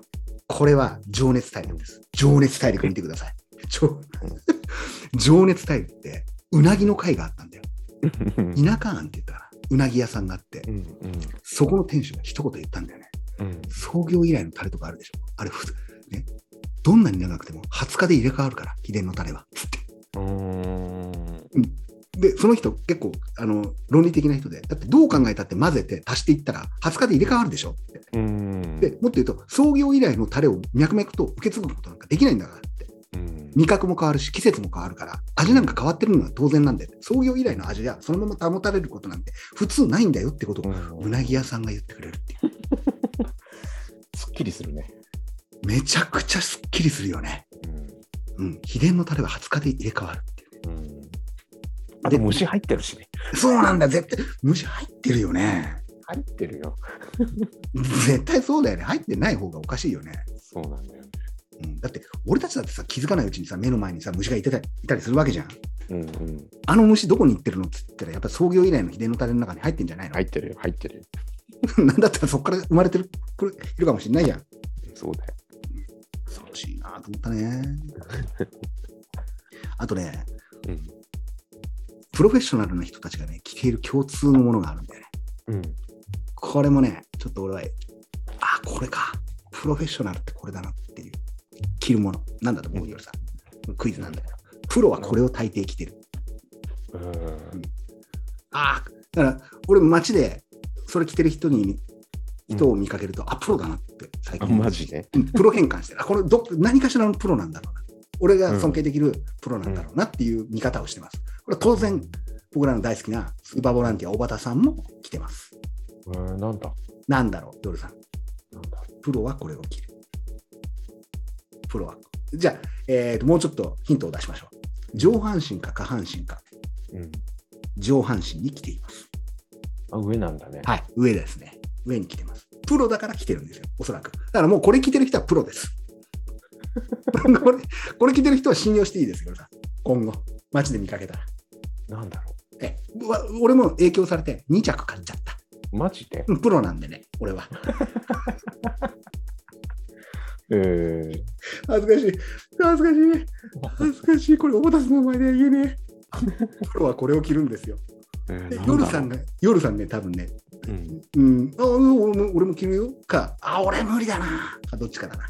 マジでうん。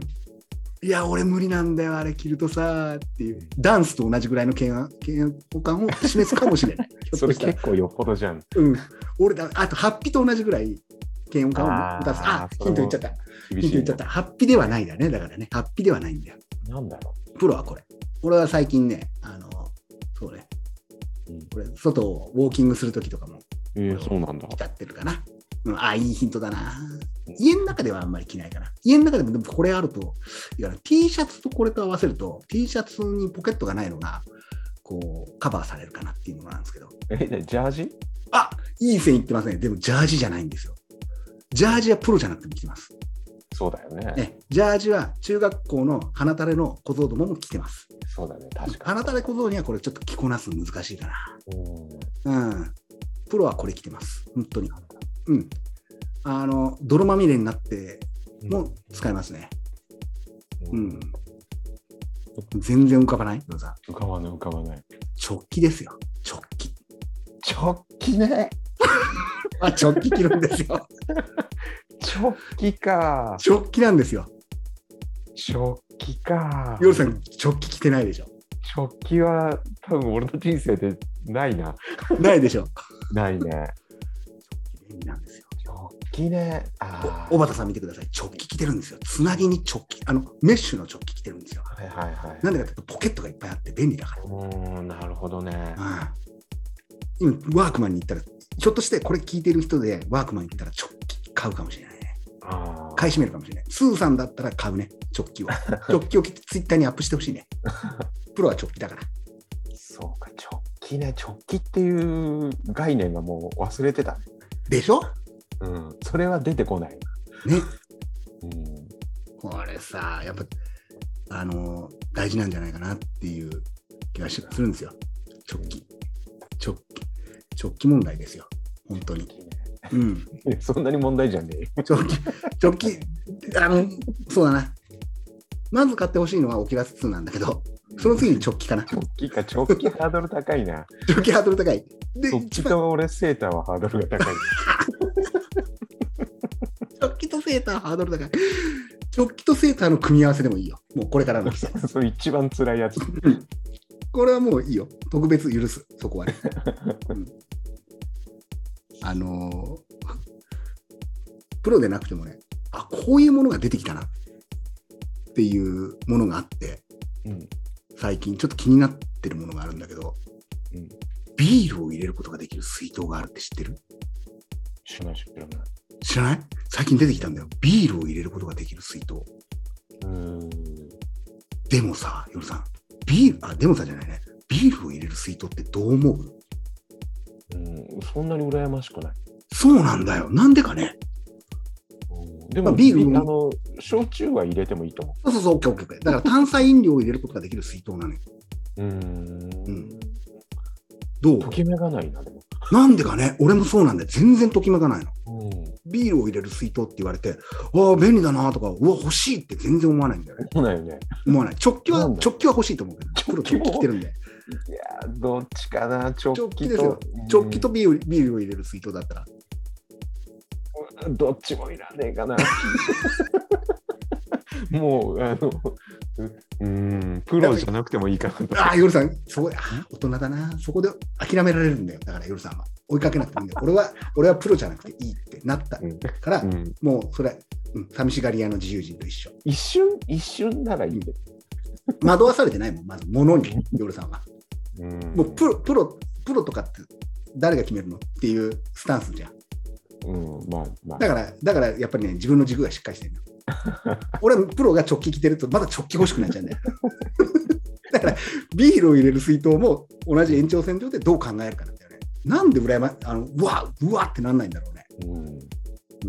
なんでだろうね。なんでだろうね。チューハイ入れる水筒だって言われても、水筒じゃんってうんなるかな。うんやっぱ炭酸うん。が水筒に入ってるのがそんなに羨ましくないのかな。ああ、そうかもしれないね。俺もちょっとそれは思ったんだよね。炭酸水筒でもに日本酒入れ入れる水筒なら いい。グッとくあるねうんある。ね。やっぱ炭酸なのかな何なんだろ炭酸が抜けない水筒だっつうのよ。売りう。物なとるかほ。どね。うんう、んでも炭酸だったら、ペットボトルでもよくね。そこだからそこなんなだろう、ね。っちゃうんだよね。なっちゃうね。うん。だから、ほら、俺はさ、あの、アジアに行くと、一時瓶から、あの、ペットボトルに酒移して持ってくじゃん。はいはい、今とかも。なんだけど、露骨だからさ、飲んでるのは。そうだね。うん。うんの延長線上で行くと、水筒必要なくねっていう。うんうん。ビールをペットボトルに入れておけばいいよねっていうふうになるね。うん、それならいいんだよねね。あらこの辺がうさ、んちょっとこう、どこが境目なのかっていうのもわからなくて、うんうんうんうんそうだね。ねうで、境目で言ったらさ、最近めちゃくちゃ流行ってる飲食店があるのご存知なんだこれ出しとけば鉄板っていうさ。唐揚げじゃなくて。お、正解さすがだね。あー唐揚げ屋しか今ねえじゃん。そそううなの田舎でもそうだもん。なんかちょっと気持ち悪いんだけど。うん、気持ち悪い。俺、真ん中にいた時さ、残念だったのが、デスガストがから、うんからよしになっちゃったんだよね。あガストの方がさ、品揃え多いじゃん。ハンバーグとか。あれ何みんなあんなに唐揚げ毎日食ってんのええと思うよよくわかんないんだけど。食って嫌ねえいとじ思ゃなういけどさ。嫌い、そう、嫌いじゃないのよ。そこが厄介なんだよ。で、俺、思ったんだよね。S ガストがからよしになった時に、もう怒り狂おうかと思ったんだけ ど、でも、俺が、俺が、えーっと、販売してる方の立場だったとしたら、あ、唐揚げだよなと思ったの。なんでかっていうと、まず唐揚げ一品で勝負できるじゃん。手間がかからんのよ。る。まあね。で、フライヤー1個あればいいわけ。鉄板とか必要ないから。うだから油、油の中に物入れればいいっていうのって誰だってできんじゃん。ん。まあね。焼き鳥屋よりも串揚げ屋っていうのがそこなんだよね。うんセントラルキッチンで作ってきたものを、うんね、ジャブンって入れればいいわけじゃん。だから、串カツ田中がこんなに流行ってるわけよ。うんなるだほっどてね。焼き鳥串打ちしなくちゃいけないから。っうんて考える考え考えるとさ、唐揚げ、鶏唐揚げの店多くねいや、めちゃめちゃ多いよ。でさ、じ人口密度にね、うん、対しての唐揚げの率がさ、率が高いよね。ねえ、みんなそんなに本当に歯医者か唐揚げ屋かなっちゃうよ、まそあのう本ち当あと美容院かね。美容院か、本当びっ本当にそうだよね。うん。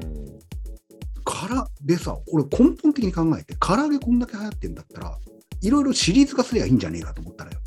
うんで、鶏肉ってさ、まあ、鶏肉食うんだけど、うん癖があるよね。なあ、あるね。俺ね、うん、はい一時期はほら、なんだっけ、サラダチキンはいはいはいはい。あの俺も食ってた時あったんだけど、うん。ちょっともう気持ち悪くなってきちゃって。うん、もうね、こ俺、サラダチキンもう食わないな。うん、絶対に鶏肉ってさ、癖があるのよ。あるあるある。肉だから。獣、獣の匂いとかしてくるのよ。あそこ行くと、魚とかはうん癖が少なかったりするのね。うんで、俺たち、うん鶏唐揚げよりもうまい唐揚げ食った経験があるんだよ。俺と夜さん。なんだろう。か海外でそう。あるんだ唐よ。揚げよりもうまいとまあいい。別なものの唐揚げ。これね、あれはうまいよ。何の癖もないしね。何の癖もないのよ。本当もう全く鶏肉と。と同じような食感。むしろ鶏肉よりも柔らかくて食べやすい若鶏の唐揚げの3倍うまいぐらいの骨はちょっとあるけどね。そう。でも骨なんか、骨なんかさ、気にならないじゃん。取ればいいんだから。うんうん。うんピュって食べながら。結あれう局まい、カエルの唐揚げだよね。ねカエルの唐揚げ。うん。カエルのから唐揚げが一番うまい。うまいね。うん。一番うまいんじゃないかなっていう。もうそうね。食べ物の話したらさ、あれなんだけど、最近またテレビ番組な、テレビ番組ばっかりなんですけど、うん。たまたまさ、見たテレビ、思うまい店って知ってる知らない。あのね、えっ、と、タレントのヒロミとか、うん小峠とかが出て、うんえーと安くてやたら、うんえー量が多いって店を特集するのよ。うん。で、そこ、こに現地に、あのースタッフが行って取材するのね。で中京テレビが制作していて、日テレでやってんだけど、日テレ系列で。で、えーと、埼玉とか茨城とかっていう北関東に結構出没しててさ、うん、取材に行くの。すると、アホみてえに大盛りにする、 あの、うん。店があって、うん。でこれどっかで見たことあるぞっていうのがあってさ、うん山梨にもあったよね。はいはいはいはい。ねあったね。え、なんだっけ、ポンチ食堂だったっけ、なんかあったね。うんうん、うん。あったよね。行ってはいないけど。うん。で、かつて、稲でもそれあったじゃん。だね。あの、なんでみ唐揚げ、唐揚げになっちゃうじゃん。そう、それまた唐揚げなんだよ。うんあの、稲にあったのは宮川っていうね、稲の市営球場と県営球場の目の前にあった崖っぷちに立ってる店なんだけど、結果、ツイッターでが流行りだして、みんなが SNS 映えを狙っていくもんだから、忙しくなりすぎてやめたっていうね、店を。ねもったいないことしたね。ねでも、思ううまい店に出てくると、うんそんな感じなのよ。うん。基本こぼれてるのね。あれはちょっと何とも言えんけどね。ねえ、こぼれるのどうなのかなうん。で、きあの、大盛りになればなるほど、大盛りの店ってうん結構もやしを多用するのよ。ああ、そうだね。もやし多用しすぎじゃないみたいな。あんかけともやしって最強じゃん。やっぱりう。ん。傘を増すにはそれだよねっていう。そうだね。なんか、だからそこに出るような店っていうのって、お客さんに愛されてるから成り立つじゃん。うんうんうん。それと変わって、唐揚げ屋って何なのかなって考えると、オペレーションが先に入ってない。そうだね。うん。うん。あのお客さんのためを思って、あの唐揚げ作るとどうなるかっていうと、どでかい唐揚げになるよね。げんこつみたいな唐揚げに。これ、もう絶対食えねえよっていう量を出すじゃん。うんうん。うん、あれ、すげえなと思ったよね。うん、あのうまさが相対的じゃないですか。うまさなんてものは。だから、これがうまいよって言われたところで、ポテトチップス食っちゃってたら、もう味覚なんていうのはさ、全部そこでリセットされるしさ、カプラー食ったらね。うんで、俺、これ作ったらうめえんじゃねえかなっていうものが一つあるんだよね。うんうん。何あのね、塩釜の熟成肉ってわかる言う言うと。わかん肉があるじゃん。肉が熟成肉にななってるのね、まずね。ない。いやいや。まあ、腐りかけのレディオであったりするんだけど、うんうん熟成って難しいよね。難しい。だから、ここはプロに任せよう。熟成肉の熟成は任せたものを買ってくるのよ。で、それを塩釜にするの。うん要は、塩、塩があるじゃん。はいはい。で、そこに卵白を入れて混ぜるのね。ああ、はいはいはい。で、こう、周りを覆って、オーブンの中で焼くの。うんうんうん。うんそうすると、熟成肉に、うんあのー味が染みてうまくなるっていううんものなんだけど、これなん、なんとなく想像できますできるできるできる。ねで、前さ、ダッチオーブンとか持ってたからさ、ダッチオーブンでやろうかなとかって思うんだけど、もう一貫せん塩がもったいねえんじゃねえかっていうのは、ぐらい使うよね。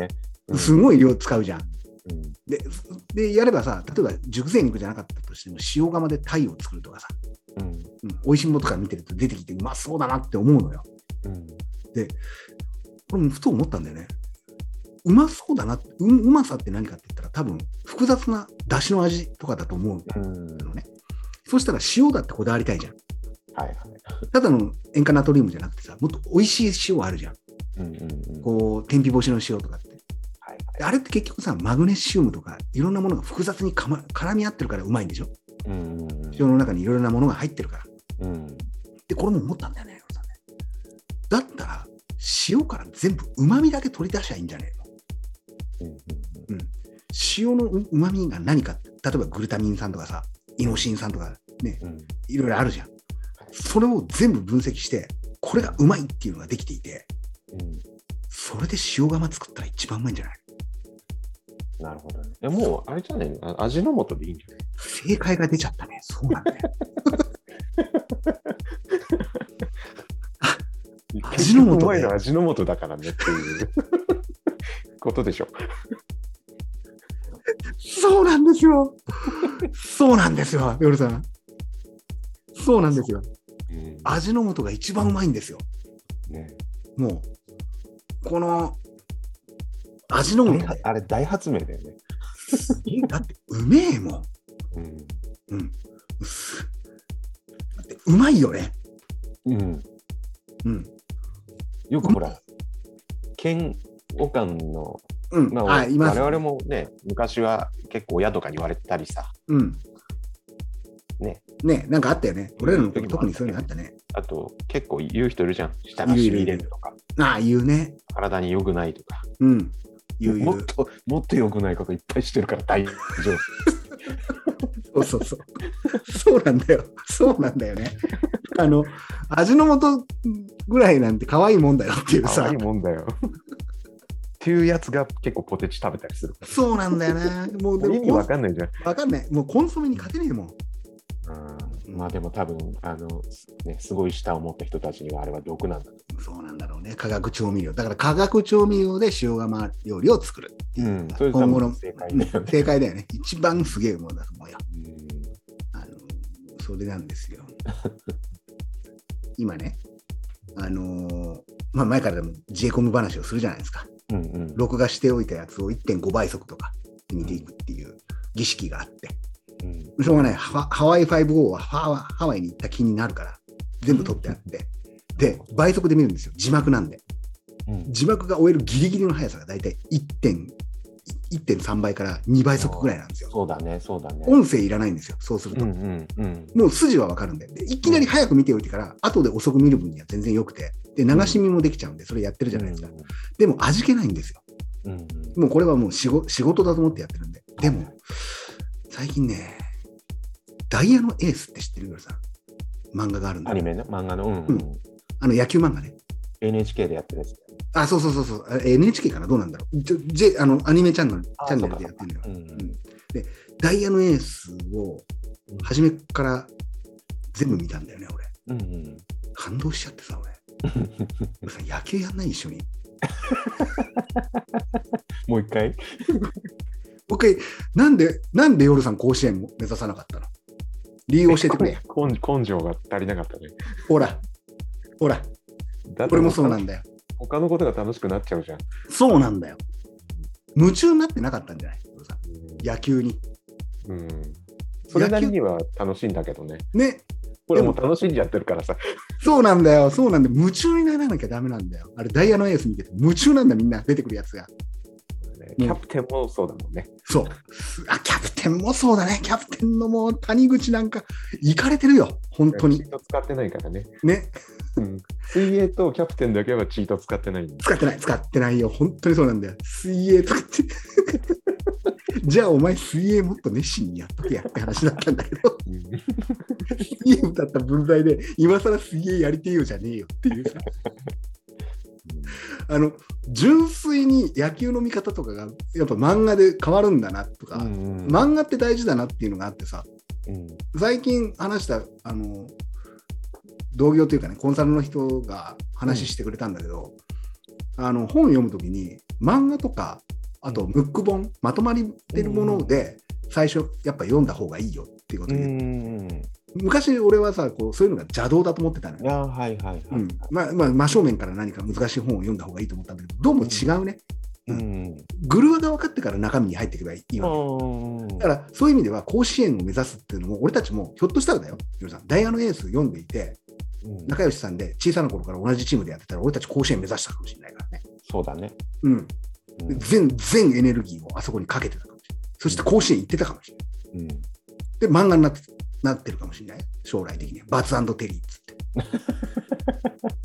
てそうだね。そうあのでふと思ったのよまあ、ダイヤのエースだけじゃないんだけども、うん要はさ、憧れることが若い頃は結構あって、当時憧れの一つにこれがあったんだなって思うのは、夜さんあったかな俺ね、史上最年少に憧れてた時あったうね。ーん。う史上最年少ってすごくないーん。そうだね。で、ここでやっぱ一緒に考えてほしいんだけど、俺たちがこれから狙える史上最年少って何 夜さん誕生日を迎えたことだし。狭いぞ。そうなんだよ。俺ら年取ることに史上最年少から遠ざかってんだよ。いやー厳しいな。うん。俺たちが史上最年少で手に入れられるものは何ですか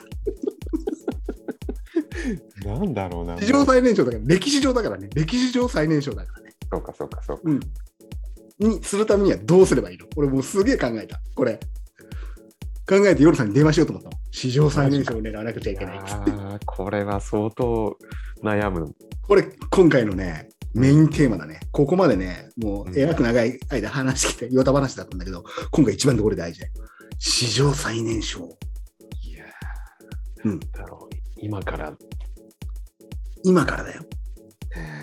今からもう、40も過ぎたおっさんたち2人が、 夜さんが史上最年少を狙ったら、俺はそれを塗り替える可能性がある。そうだね。いける可能そ性うなんがだよ大いにあるよそね。うなんだよ。そうなんだよ。あるんだよ。でまず夜さんに史上最年少を取らせてあげる。うん うん何かだよ。だから史上最年少でやってすごいねーっていう。超難しくない難しいね。少なくとも史上最年少って言われるインパクトがあるものであれば、70歳ぐらいの人が今までの史上最年少であってほしいよね。 そうだね。まあ先輩がそのぐらいのあれじゃないとね。大幅に塗り替えないとつまんないじゃそうだね。ん、記録を。うん。奇跡ぐらいまで言われないと。そうそうそうそうそう。 振動って言われてるじあんのか、あんのか、そんなのが残っているのか、このように。ゃん。史上最年少残ってるからね。だからさ、もう新しく作るしかねえよ。そうなんだよ。カテゴリーをそうさすがだ、夜さん。そうなんだよ。カテゴリー作るしかないのよ。もうほんとそうなの。うん、うん。カテゴリーを作ってやるしかない。逆を言ったら、史上最年長は楽なんだよ、実を言うとそうだよね。うん、それ記録を塗り替えるのは楽。俺らが今からスケボーやって、オリンピック出て、うんで、あの、最年長だよっていうのは楽なんだよ、実を言まあ、う。可能性はあるよね。可能性はあるよそうだね。うん、ゼロとは言い切れないじゃん。ねえけ どねえけど、まあ、ないとは言えない。で、BMX やってさ、自転車空中で回してみたりでさ、うん、真剣に水泳に打ち込んで、オリンピック出た りだとか。まあ、ないな、それは。だからないのよ。うん、俺ら一番微妙なところに来ちゃったの。最年長もないし、最年少も使えない。ない。俺たちは、みすみす史上最年少を手に入れるのを、うん、こう、逃してきたんだよね。逃したね。うん。ただ、作ればいい。うん、そうだね。もう、それしかないよね。それしかないよ。何作ろうか。だろうね。史上最年少になれそうなもので、なおかつ、そうだな、下のやつらにはやらせないが大事だよ。 やらせちゃダメなんだよ。そうだね。だエントリーできなくすればいいんだよ。うん、うん、何歳以下お断りにするっていう、うん。うん、新しい何かですよ。これ、競技がいいのかなと思ったんだよね、俺。どうなんだろまあ、競技でもいいし、う。競技が作、うん。だからさ、置いていった方が有利なものだよね。そうだね。うん。だから世間的に考えて、やっぱ70から80ぐらいの人が、にならないとやっと手に入らないものを、今手に入れたらかっこよくないうん、うん。もうだから、下脱とかじゃないアジャリとかさ。うんでもいるいるよね、アジャリの人ってさ、結構若いんだよね。そうだね。うん東北かどっかでいるんだよね、すごい人が。ううんんだからもうこれも無理じゃうん、ん。下脱かな。下脱か。ちょっと無理っぽいね。俺らみたいな俗な中で生きてきた。本当だよね。うん新しい何か作ってよ、夜さん。 人任せではいいけど、悪いけど、史上最年少なになかれなるか。それそれをこれだって多分気づいた時にもういい落としになってると思う。そうう。そうそうそう、そういうこと、そういうこと、そういうおこそらと。くね。そうそうそうそうそうそう。これをその年で手に入れたって、すごくねっていうものよ。ねあ。で、これはもうだから、作品とかでもいいし、概念とかでもいいんだよね。そうだね。うん。あそこまでもう、もう来てるみたいなさ。うん。うん。なんそこまで、ああ、気づいちゃったとかでもいいんじゃないの史上最年少で気づいた。うん。うん。ん何かの大発明とかでもいいと思うんだよね。そうだ。うん。役に立たなくてもいいのよ、発明が。うん。ううんん、そんなの。でも、70、80ぐらいに行ったら手手に入る。で大体、だからさ、定義しなくちゃいけないのさ、70、80で初めて手に入れるものって何かね、なんだろうな。なんだろうね。なったことねえから分かんないけど、だでもさ、自分の親の世代じゃんうんうんうん。そうだね。うん親の世代なと、なんだろうなと思ったときに、今、俺、ふと思ったのが、やっぱ孫の召使いになることかなとかね。 本当、うちの年より孫の召使いだからさ、ばあさんはボロ雑巾のように使われるし、じいさんは財布のように使われるっていう。それはそれで嬉しいのかな。ね、それは嬉しそうだもんだって、すげえ嬉しそうだもん。そうだよね。うん、だから、あの、帰ってくんなって言うもんね。 あの俺た俺たちには。帰ってこなくていいと。うんこの間なんかほら、今度孫と住むからとかって言い始めちゃって。うんばあさんうん孫と住むために、あの、なんだろう、設計図を書いてるっつって、家の、う楽しそうだっつって、親父が言ってたよ。ううんん、二次が死んじゃうのにっていうね。 孫がでもそう、そういう、そういうことでもいいわけでしょんうんうん。そうだね。孫と一緒の何か、孫は、うん、孫っていうとそうなんだろうな。でも、それって70、80ぐらい。じゃあ、孫がいない70、80の人が何が何を手に入れるかだよね。うん。うん、そこでないと手に入れられない何か。70とか80になったらどうなるのかね、俺たちね。ねうん、変わんねえと思うけどね。変わんないよね。相変わらず「オールナイト DX」のこのさ、収録してんのかな。でも VR の中でやるはずだ よ。そうだね。絶対そうだって。うん。うん。だから逆を言ったらもう VR の中での史上最年長を狙うか。年少はやめて。うん。うん。だから今さ、なんか80歳のパーソナルトレーナーのおばあちゃんがいるって知ってる知らない知らない。いるのよ。うん。日本そう。えー、かっこいいね。かっこいいんだよ。かっこいいんだよ。すげえかっこいいの。もうななんていうかさ、一周してかっこいいのよ。もう、うんうん。あ、そうか、ここまで年取ってからもパーソナルトレーナーやれるんだっていう。だからもう史上最年少は捨てよそうだね。う。俺たちあげよ早かったな。うあのだから俺たち甲子園行けなかったんだね。そうだろうな。きっとそこだよな。ここなんだろうな。俺たちが甲子園行けなかった理由、分かったね、なんかね。わかった。俺たち、俺と夜さん野球部だったら絶対ずーっとこんなこと話してるんだろうね。うん。練習もせずに。そうだね。うん、シートを探すからな。そうなんだよな。あとアイスとか食っちゃいそうだしね、か食う学校の帰り食うに、ね、俺それは食うよ。今日やってきませんみたいな。アイスやってきましょうか。 つって軽くねっつって。軽くね、軽くねえんだ、重いんだ。それ アイスの時間の方が長いね、君たちみたいな。うんあと日陰が好きだね、お前たちは。つってさうん、言われるよね。日陰最高だからね。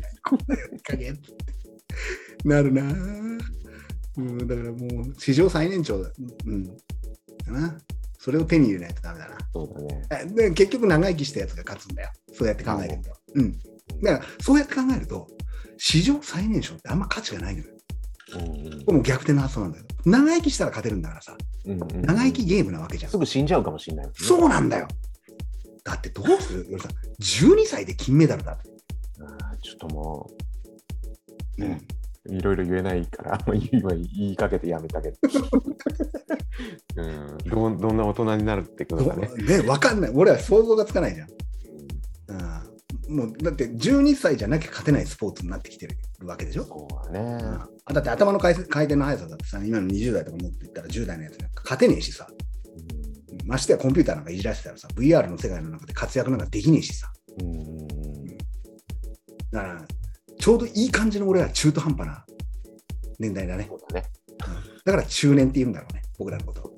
そういうことなんだろうね。ねえ。でもさ、あまりに中年になってきてさ、俺最近自分がおばさんになってんじゃねえかなって思う時あるの おばさん化してる。そうなんだよ、おばさん化してんだよね。スーパーとか行くの楽しくてさ、おおー。隣がスーパーマーケットなんでね、うち。うんうん。毎日行っちゃう。そっか。うん、毎日行ってね、毎日同じもの見てるはずなんだよね。うん。でもた楽しいんだよね。うん。うん。アプリとか入れちゃってさ。えー、楽しんでるじゃん、めちゃあくちのでしょでしょポイントゃ。なポイんンかつトいてとかがつくのつくつくつく。毎日って、ちょっとずつ買い物してるから、俺、ゴールド会員になっちゃってさ、いきあ、なすり。ごいじゃん。うん。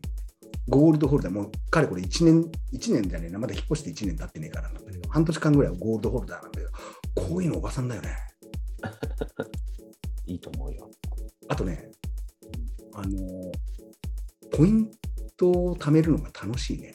うーん。うん、楽天ポイント貯めちゃってるね、俺今。おーあのー結局さ、飛行機乗らなくなったじゃないですか。うん。うん。うんね飛行機一切乗らないので、あ俺のも俺はさアナの方だったんだけど、うん。いや、さっきさ、ほら、じここ収録前にほら、ちょっとうん、スマホぶっ壊れた話。はいはいはいはい、それ、今ほら、データをちょっとこう、いろいろ、アカウントをもう一回入力したり、いろいろやってってさ、うん、ちょうど、アナのさ、うん、うん、マイルのやつでさ、はいはいはい、マイルアアププリリい、つ使うんだよって言いながら、うん、あのアカウントをサインインした。それね、本当そうなんだよ。うんこう中途半端なこのマイルどうすんだよとか思いながら。あのさ、そう、本当にその通りで、うんでもうこれがおばさん化してるんだよ、俺さうん俺たちは。マイル気にしちゃってるもん。うんこれすごい、あの、おおあの、漢字の漢と書いて男は、そんな気にしないから。うんマイル、そうマイルって何すかみたいな。ポイント何すかみたいな。うんうちは全部現金で払ってますみたいな。うん札束でみたいなさ。それは、あの、漢字の漢と書いて男だと思うん だよね。これちばっちばっちばって気にしちゃうんだよ、そういうの。うんもうカード払いにして楽天カード使って楽天ポイントにしたら、このくらい貯まるのかなとかさ。でも結構たまるんでしょ実際楽。天、楽天はね、貯まるんだわ。だからね、今までなんで俺はアマゾンで、あの、買い物しちゃってたんだろうって思うくらい貯まる。うんあの、楽楽天なんとかプログラムっていうのに入ってるから、うんあの、7.5%キャッシュバックなんだよね。あでかいね。でかいんだよ。で、使い始めてまだ4ヶ月くらいなんだけど、いきなり2万ポイントとか入っててさ、うんなんかそのキャンペーンがあって、そこで買うと、そこでぶら下がり健康器みたいな懸垂ラックを買うと、うんあんたのところだけ1000ポイントあげるみたいな。ああ、なるほどね。うんだから絶対、ヨルさんも、ぶら下がりはそこで買った方がいいし、オキュラスもそこで買った方がいい。なるほど。楽天で。で、そのポイントをどうするかっていうと、あのーマイルじゃないんだけど、お金として使えるんだよね。うん。楽天の中でお金と同じような使い方ができてる。うん。だからさ、ANA ポイント、いわゆるマイルだよね。うん。今まではそれをもうご機嫌で貯めてたわけさ。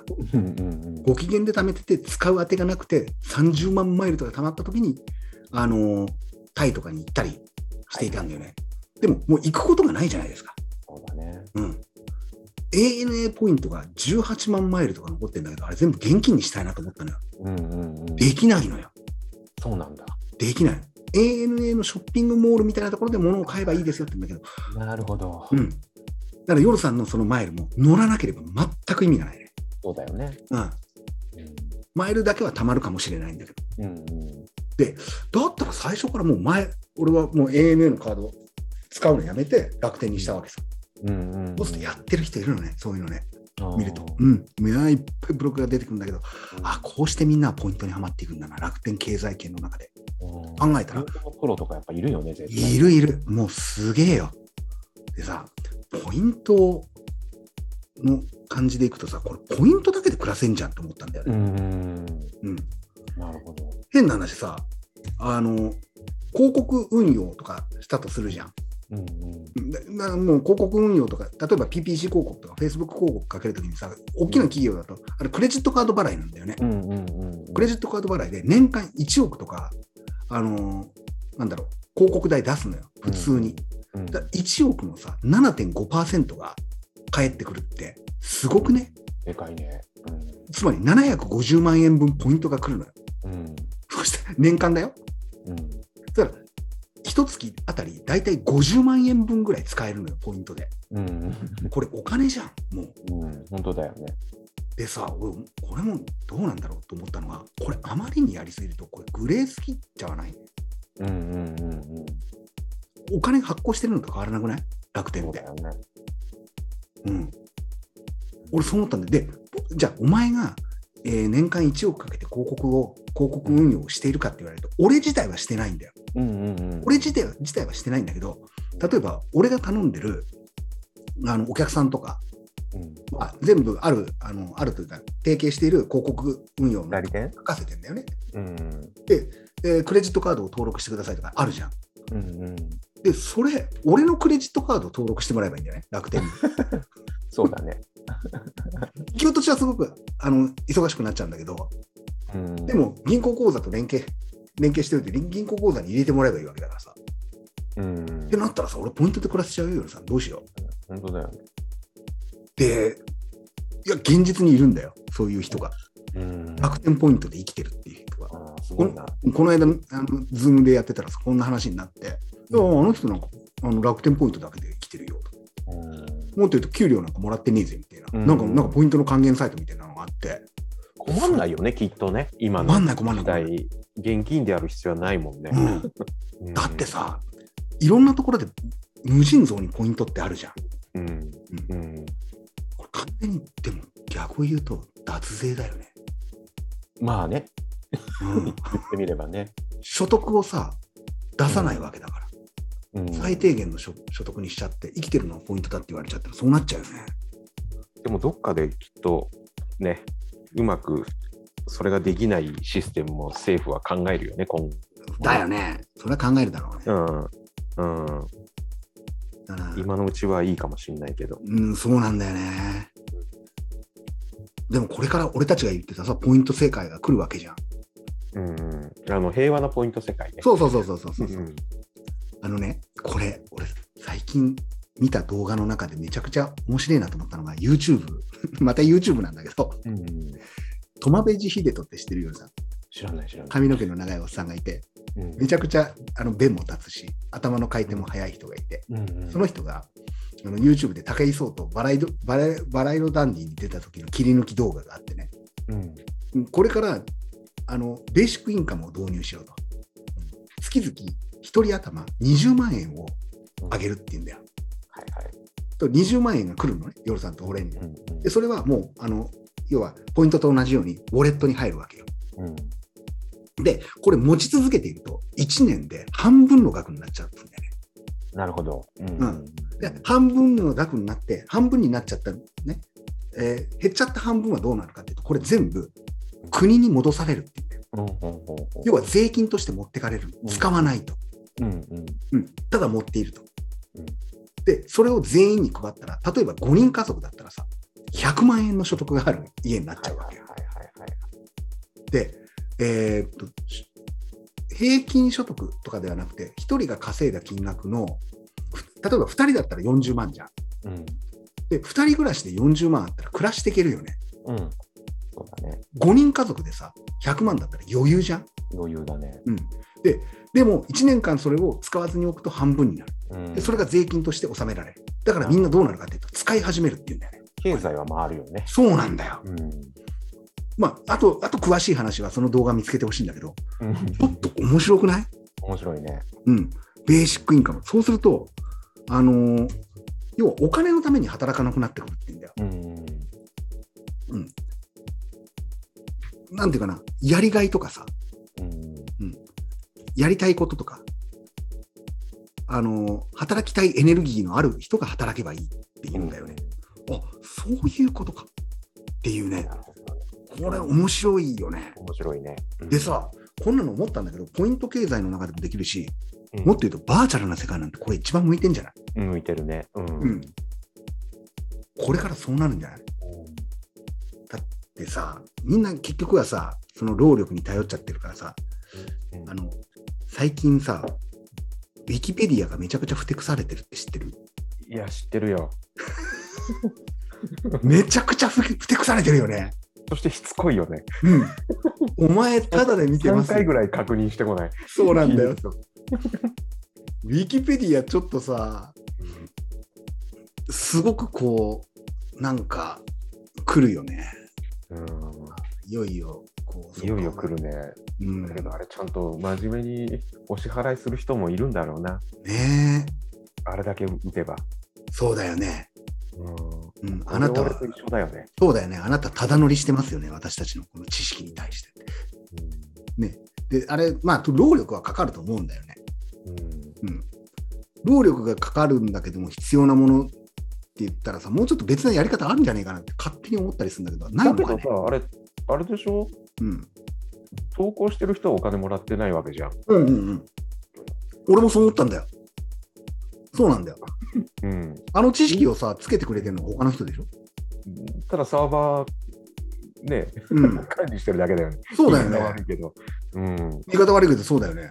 そうだでさよね。これ言ったらさな他の人がさ「いやいやそうじゃないんだ」とウィウィキペディアはあれことの信憑性をチェックしてるって言うんだよ ね。あっこに書かれてることが正しいかどうかのファクトチェックもしているからその手間もかかるみたいなこと言われたんだけどでもさっきね言ったようにサーバー代とかファクトチェックの料金なんて知ったこっちゃねえじゃん俺たちからすうんるうや、んうんうんまあ、こ言葉は悪いけどうんうん知ったこっちゃねえっていうのはどういう意味かっていうと知らねえよじゃなくて確かめようがないじゃん。うん、そうだね。いかようにして運営していて、これくらいの収支でこうなってしまっていますよってことは一切書かれてないじゃん。うんうんで、それウィウィキペディアには。 何も。でも、いきなり俺たちは金がないから金出してくれって言ってるわけだよね。はいはい。何ドル払えって言ってるわけじゃん。そうだねうんもうウィキペディア使っちゃダメよ、夜さん。 俺たちは。そっか。ああ。ああ、まもあう。でももう、もう大体教わったしね。俺だって、俺だって、うん大体教わった。あの、大キ体ング教わダった。キングダムがどうやって進んでるかっていうのと、あと今、ダイヤのエースがどのくらいまで進んでるかっていうのと、4番虫ペダルがどれくらい進んでるかっていうのは、ウィキペディアで知ったから、なるほどね。それは全部俺が吸い上げちゃったから、そっからは。もういいよね、それ。うんもうウィキペディアをクリックしちゃダメなんだろうね。うんうんこういうこと言う人たちは。そうだね。うんだけど、割と上位に出てくるから、しょうがねえ、もう来るいよいかってなるんだけどさ。そう、そうなんだよ。だから、なんでそうなるかっていう構造的なものもあるんじゃないウィキペデア。ィアに全部載ってるからっていうことでしょ、うん百科事典なわけわけだからさ。そうだね。うん、あのだから、なんていうかな、俺たちの頃なんか特にそうだったんだけど、学校教育では暗記できるやつが一番強かったしさ、記憶力の勝負なわけじゃん。うん。で、ある程度鍛えられるとはいえ、記記憶力とか勉強力っていうのも遺伝なのよ、そんなの。うん言っちゃいけ結局ないはね。勉強神経みたいなもんでさ、うん東大行った人がの話に聞いても、東大行けなかった人は分かんないしさ。うん。うんその本当に偏差値が底辺から東大に受かりましたっていうのは、もともとその素養がないとやっぱ無理だと思うんだよね。無理無理無理で、。その素養っていうのが結局集約されたものがウィキペディアなわけですよ。うんうん。そうですよそうね。ですね集合値なわけだから。うん。だから、俺らの頃、やっぱすげえっていう人って、やっぱ物知りだったわけじゃん。うんうん。今、それあんま必要なくないっていうのになってきたんだろうね。ウィキペディアも含めてね。そうだね。事の信憑性なんて分かんないじゃん。本当うんうにん。本当に分かんないわけよ。うん。ただ SNS で騙されるとか言ってさ、ひろゆきとかが言うしさ、うんバカだね、あんなこと何も分からなくたって言うんだけど、で、それでもいいのよ。もうんうん。う、うん。もう、あの、言葉は悪いけど、ああ、あなた物知りですね、Google 並みに知ってますねっていう。 結構、もうこれが昔は、しうん物知りですねっていうのがすごいことだったんだけど、うん物知りですね、Google 並みに、グうんであれば俺、ググればいいよねっていうさ。うんうんうん。で、最近さ、そういうこと結構多くて。うんうん。あ、わからないんです。仕事してる時にさ、わかんないんですけど、みたいなこと言われたり、これってどう思いますって言われると、俺、Google で必ずやっぱ調べるんだよ。うんうん。で、ある程度当たりをつけて、例えばさ、広告物だったら、えーこんなサイトとこんなサイトとこんなサイトがありますよとかってうん出すじゃん、こっちが。こんなイメージでいきますかとかさ、デザインはとかコピーはこんな感じでっていうと、相手はさ、それを選んでくるわけだよね。うんうん。結局さ、ググってるだけなんだよね。うんうん。でも仕事ってこれだよね。いや、それでいいと思うよ。 ね。で、それしかないからね。そうだよね。で、うんもっと言ったら、Google って言っちゃうと変なんだけど、俺らが今まで蓄積ししてきた感性がそれを選ぶわけじゃん。そういうこと、そういうこと。ね。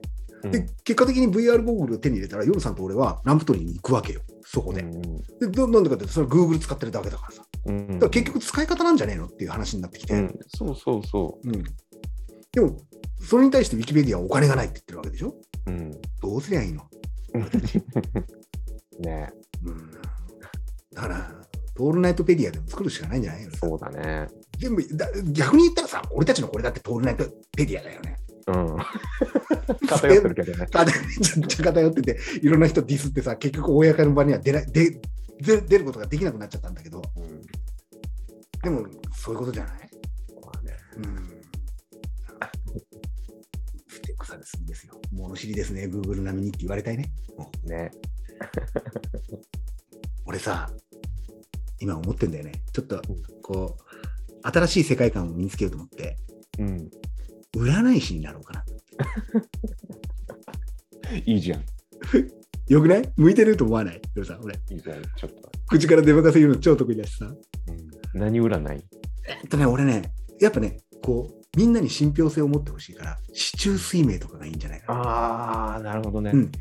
あと、陰陽師みたいな、うんああいう、こう、なんていうかな。えーこう、お祈りみたいな感じで、呪文を唱える系うんがいいんじゃないなるほど。なれるのかなああいうの。あと、風水とかね。やったもん勝ちだよね、きっとね。今ねでもバカみたいに高いお金払うわけでしょあれ、なるために。そうあ、そううか。ん。えだ水晶のためだって買わなくちゃいけない しさ。そうまずままず、あと、まあそうだな、食器は着る よね。やっぱ直球黒をだか直球を着る、着てる占い師は俺信用できると思うんだよ。らなるほどね。うん。プロは直球だから。でさ、あの、俺思ったの。俺が占い師になったら、じゃあどういうスタンスでやるかだよね。まあ、うんツールは何であれ。うんうん。直球は着るけど。うん。で俺絶対当てられる自信があるんだよ。うん。うんまあ、夜さん占うことはしないけどうん。でも手の内明かすね、うん。まあとりあえず悪いこと言ってけばいいんじゃないでもさ、こんなこと言っちゃいけないけど、占い師ってみんなそうじゃない の。大体もう平平均値取れてるわけだからさ。そうだよねうん。でもっと言ったら占いに来る人たちってさ悪いこと自覚してるから来るわけでしょ、うん。ハッピーな人占いに来ないじゃんうん。だから大まかに言ってあなたこうですよねって言ってあげればいいようね、んあなた人間関係で悩んでませんもしくは過去にとかさうん。うん絶対悩んでるよね人間関係で悩んでなかった人いないもんねそうだね。あと、あなた10年ぐらい前に胃腸を壊してませんかって言ったら当たるよね、100%。大そうだね。うん、いや、昔から胃腸だけは良くてっていう人でも、例えばちょっとでも下痢になったら胃腸壊してるじゃん。それうんうんでもっと言ったら、いや、あなたじゃないのかな、あなたの近辺にいる人、家族の方でそういう方いませんって絶対いるよね。うんいるいる。だから、当たるよ。うん。で、悪いこと言っておいて、例えばだよ、未来のことに関して、あなたね、3年後にめちゃくちゃ良くないから、つって、うん当たらなかったとするじゃん。うん当たらなくても全然いいんじゃないそれ、うんうん悪いことであれうんで今年いっぱいはちょっとね移動はやめた方がいい、うん、悪いからって言ったら相手絶対移動しなくなるよねうんうん何々した方がいいっていうよりもしない方がいいっていう方が相手の行動を抑制っていうか相手を縛ることができるよねうんと俺思ったのうん確かにね。で逆に行動してその人がね言っちゃいけないって言ったのにもかかわらず行動して事故に遭ったりしたらめちゃくちゃ当たるっていラッうキーだよね。 うんじゃないうんでもきっとそういうことなんのかもね。ねえ俺それ思ってさだからさ元も子もないこと本当に言うんだけどあのうまくいくいかないとかうん成功とかでうもん全部運じゃないうんそうだね。本当に元も子もないけどうん努力が実るっていうことをオリンピックの金メダリストに言われても響かない、うんうんね、だってまず変な話日本人として生まれたことだけでも猛烈にラッキーでしょ、そうだね。うん、うん俺そう思うんだよね。だだってさ、明らかにさ、あの、アジアにいるファランともなんかさ、はいファランに生まれたからこそできてることたくさんあるわけじゃん。ああそうだね。もうちょっとそこに向き合った方がいいと思うんだよね。うんうんじゃないと努力、努力しなくちゃいけない方に洗脳されていくじゃん。うんうんすると、さっき言った、あの、なんていうかな、悪い言葉、ことを言っておけばいい占いみたいな感じで、うん行動を制限されてると思うんだよね。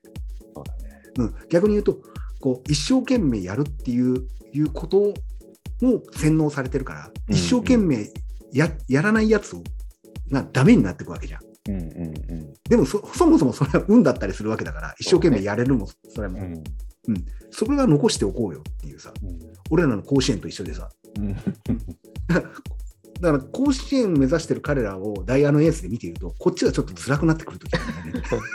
まあまあそう、これはなかなかね、そうだね。でもそれも含めて運なんだから、で、結局、努力したやつがすごいとは、ちょっと思わなくて、うんうんうん、でもそれ好きでやってんだろっていう話なのよ。まあそういうことです。うん、ってことは、やっぱ夢中っていう概念なんだろうなっていうさ、ん、今日のあの天才たちの話でもそうなんだけど、うん夢中になってて、だって大体からしてだよ、夢中になりすぎちゃってて、会社のへの生き方が分からなくなるってどういうことよ、それ。うんうんまあ、いろいろな症症候群を持ってるのかもしれないけど。すげえじゃん。すげえよ。もう、んなんか、だからさ、ヨルさんさ、俺ら夢中になることじゃないもそうう、だ探さなね。くちゃいけないことは。うんねやっぱ、それになると、やっぱ夢中って夢の中って書くわけじゃん。そうだ ね。あ夢限りなく。どうしてもそうだね。うん どうしても俺たち、やっぱ、鎌頭さんのセミナー出ようか、ヨルさん。そやっっか。ぱ、うん、パワーもらってきた方がいいんじゃない鴨頭さんの熱いパワーに圧倒される毎日ですって。うんじゃないやっぱり、やっぱやべえ人のところ行かなくちゃいけないのかな。うんうんもう、そうなってきちゃうよね。これは致し方がな いな。笑えるなぁ。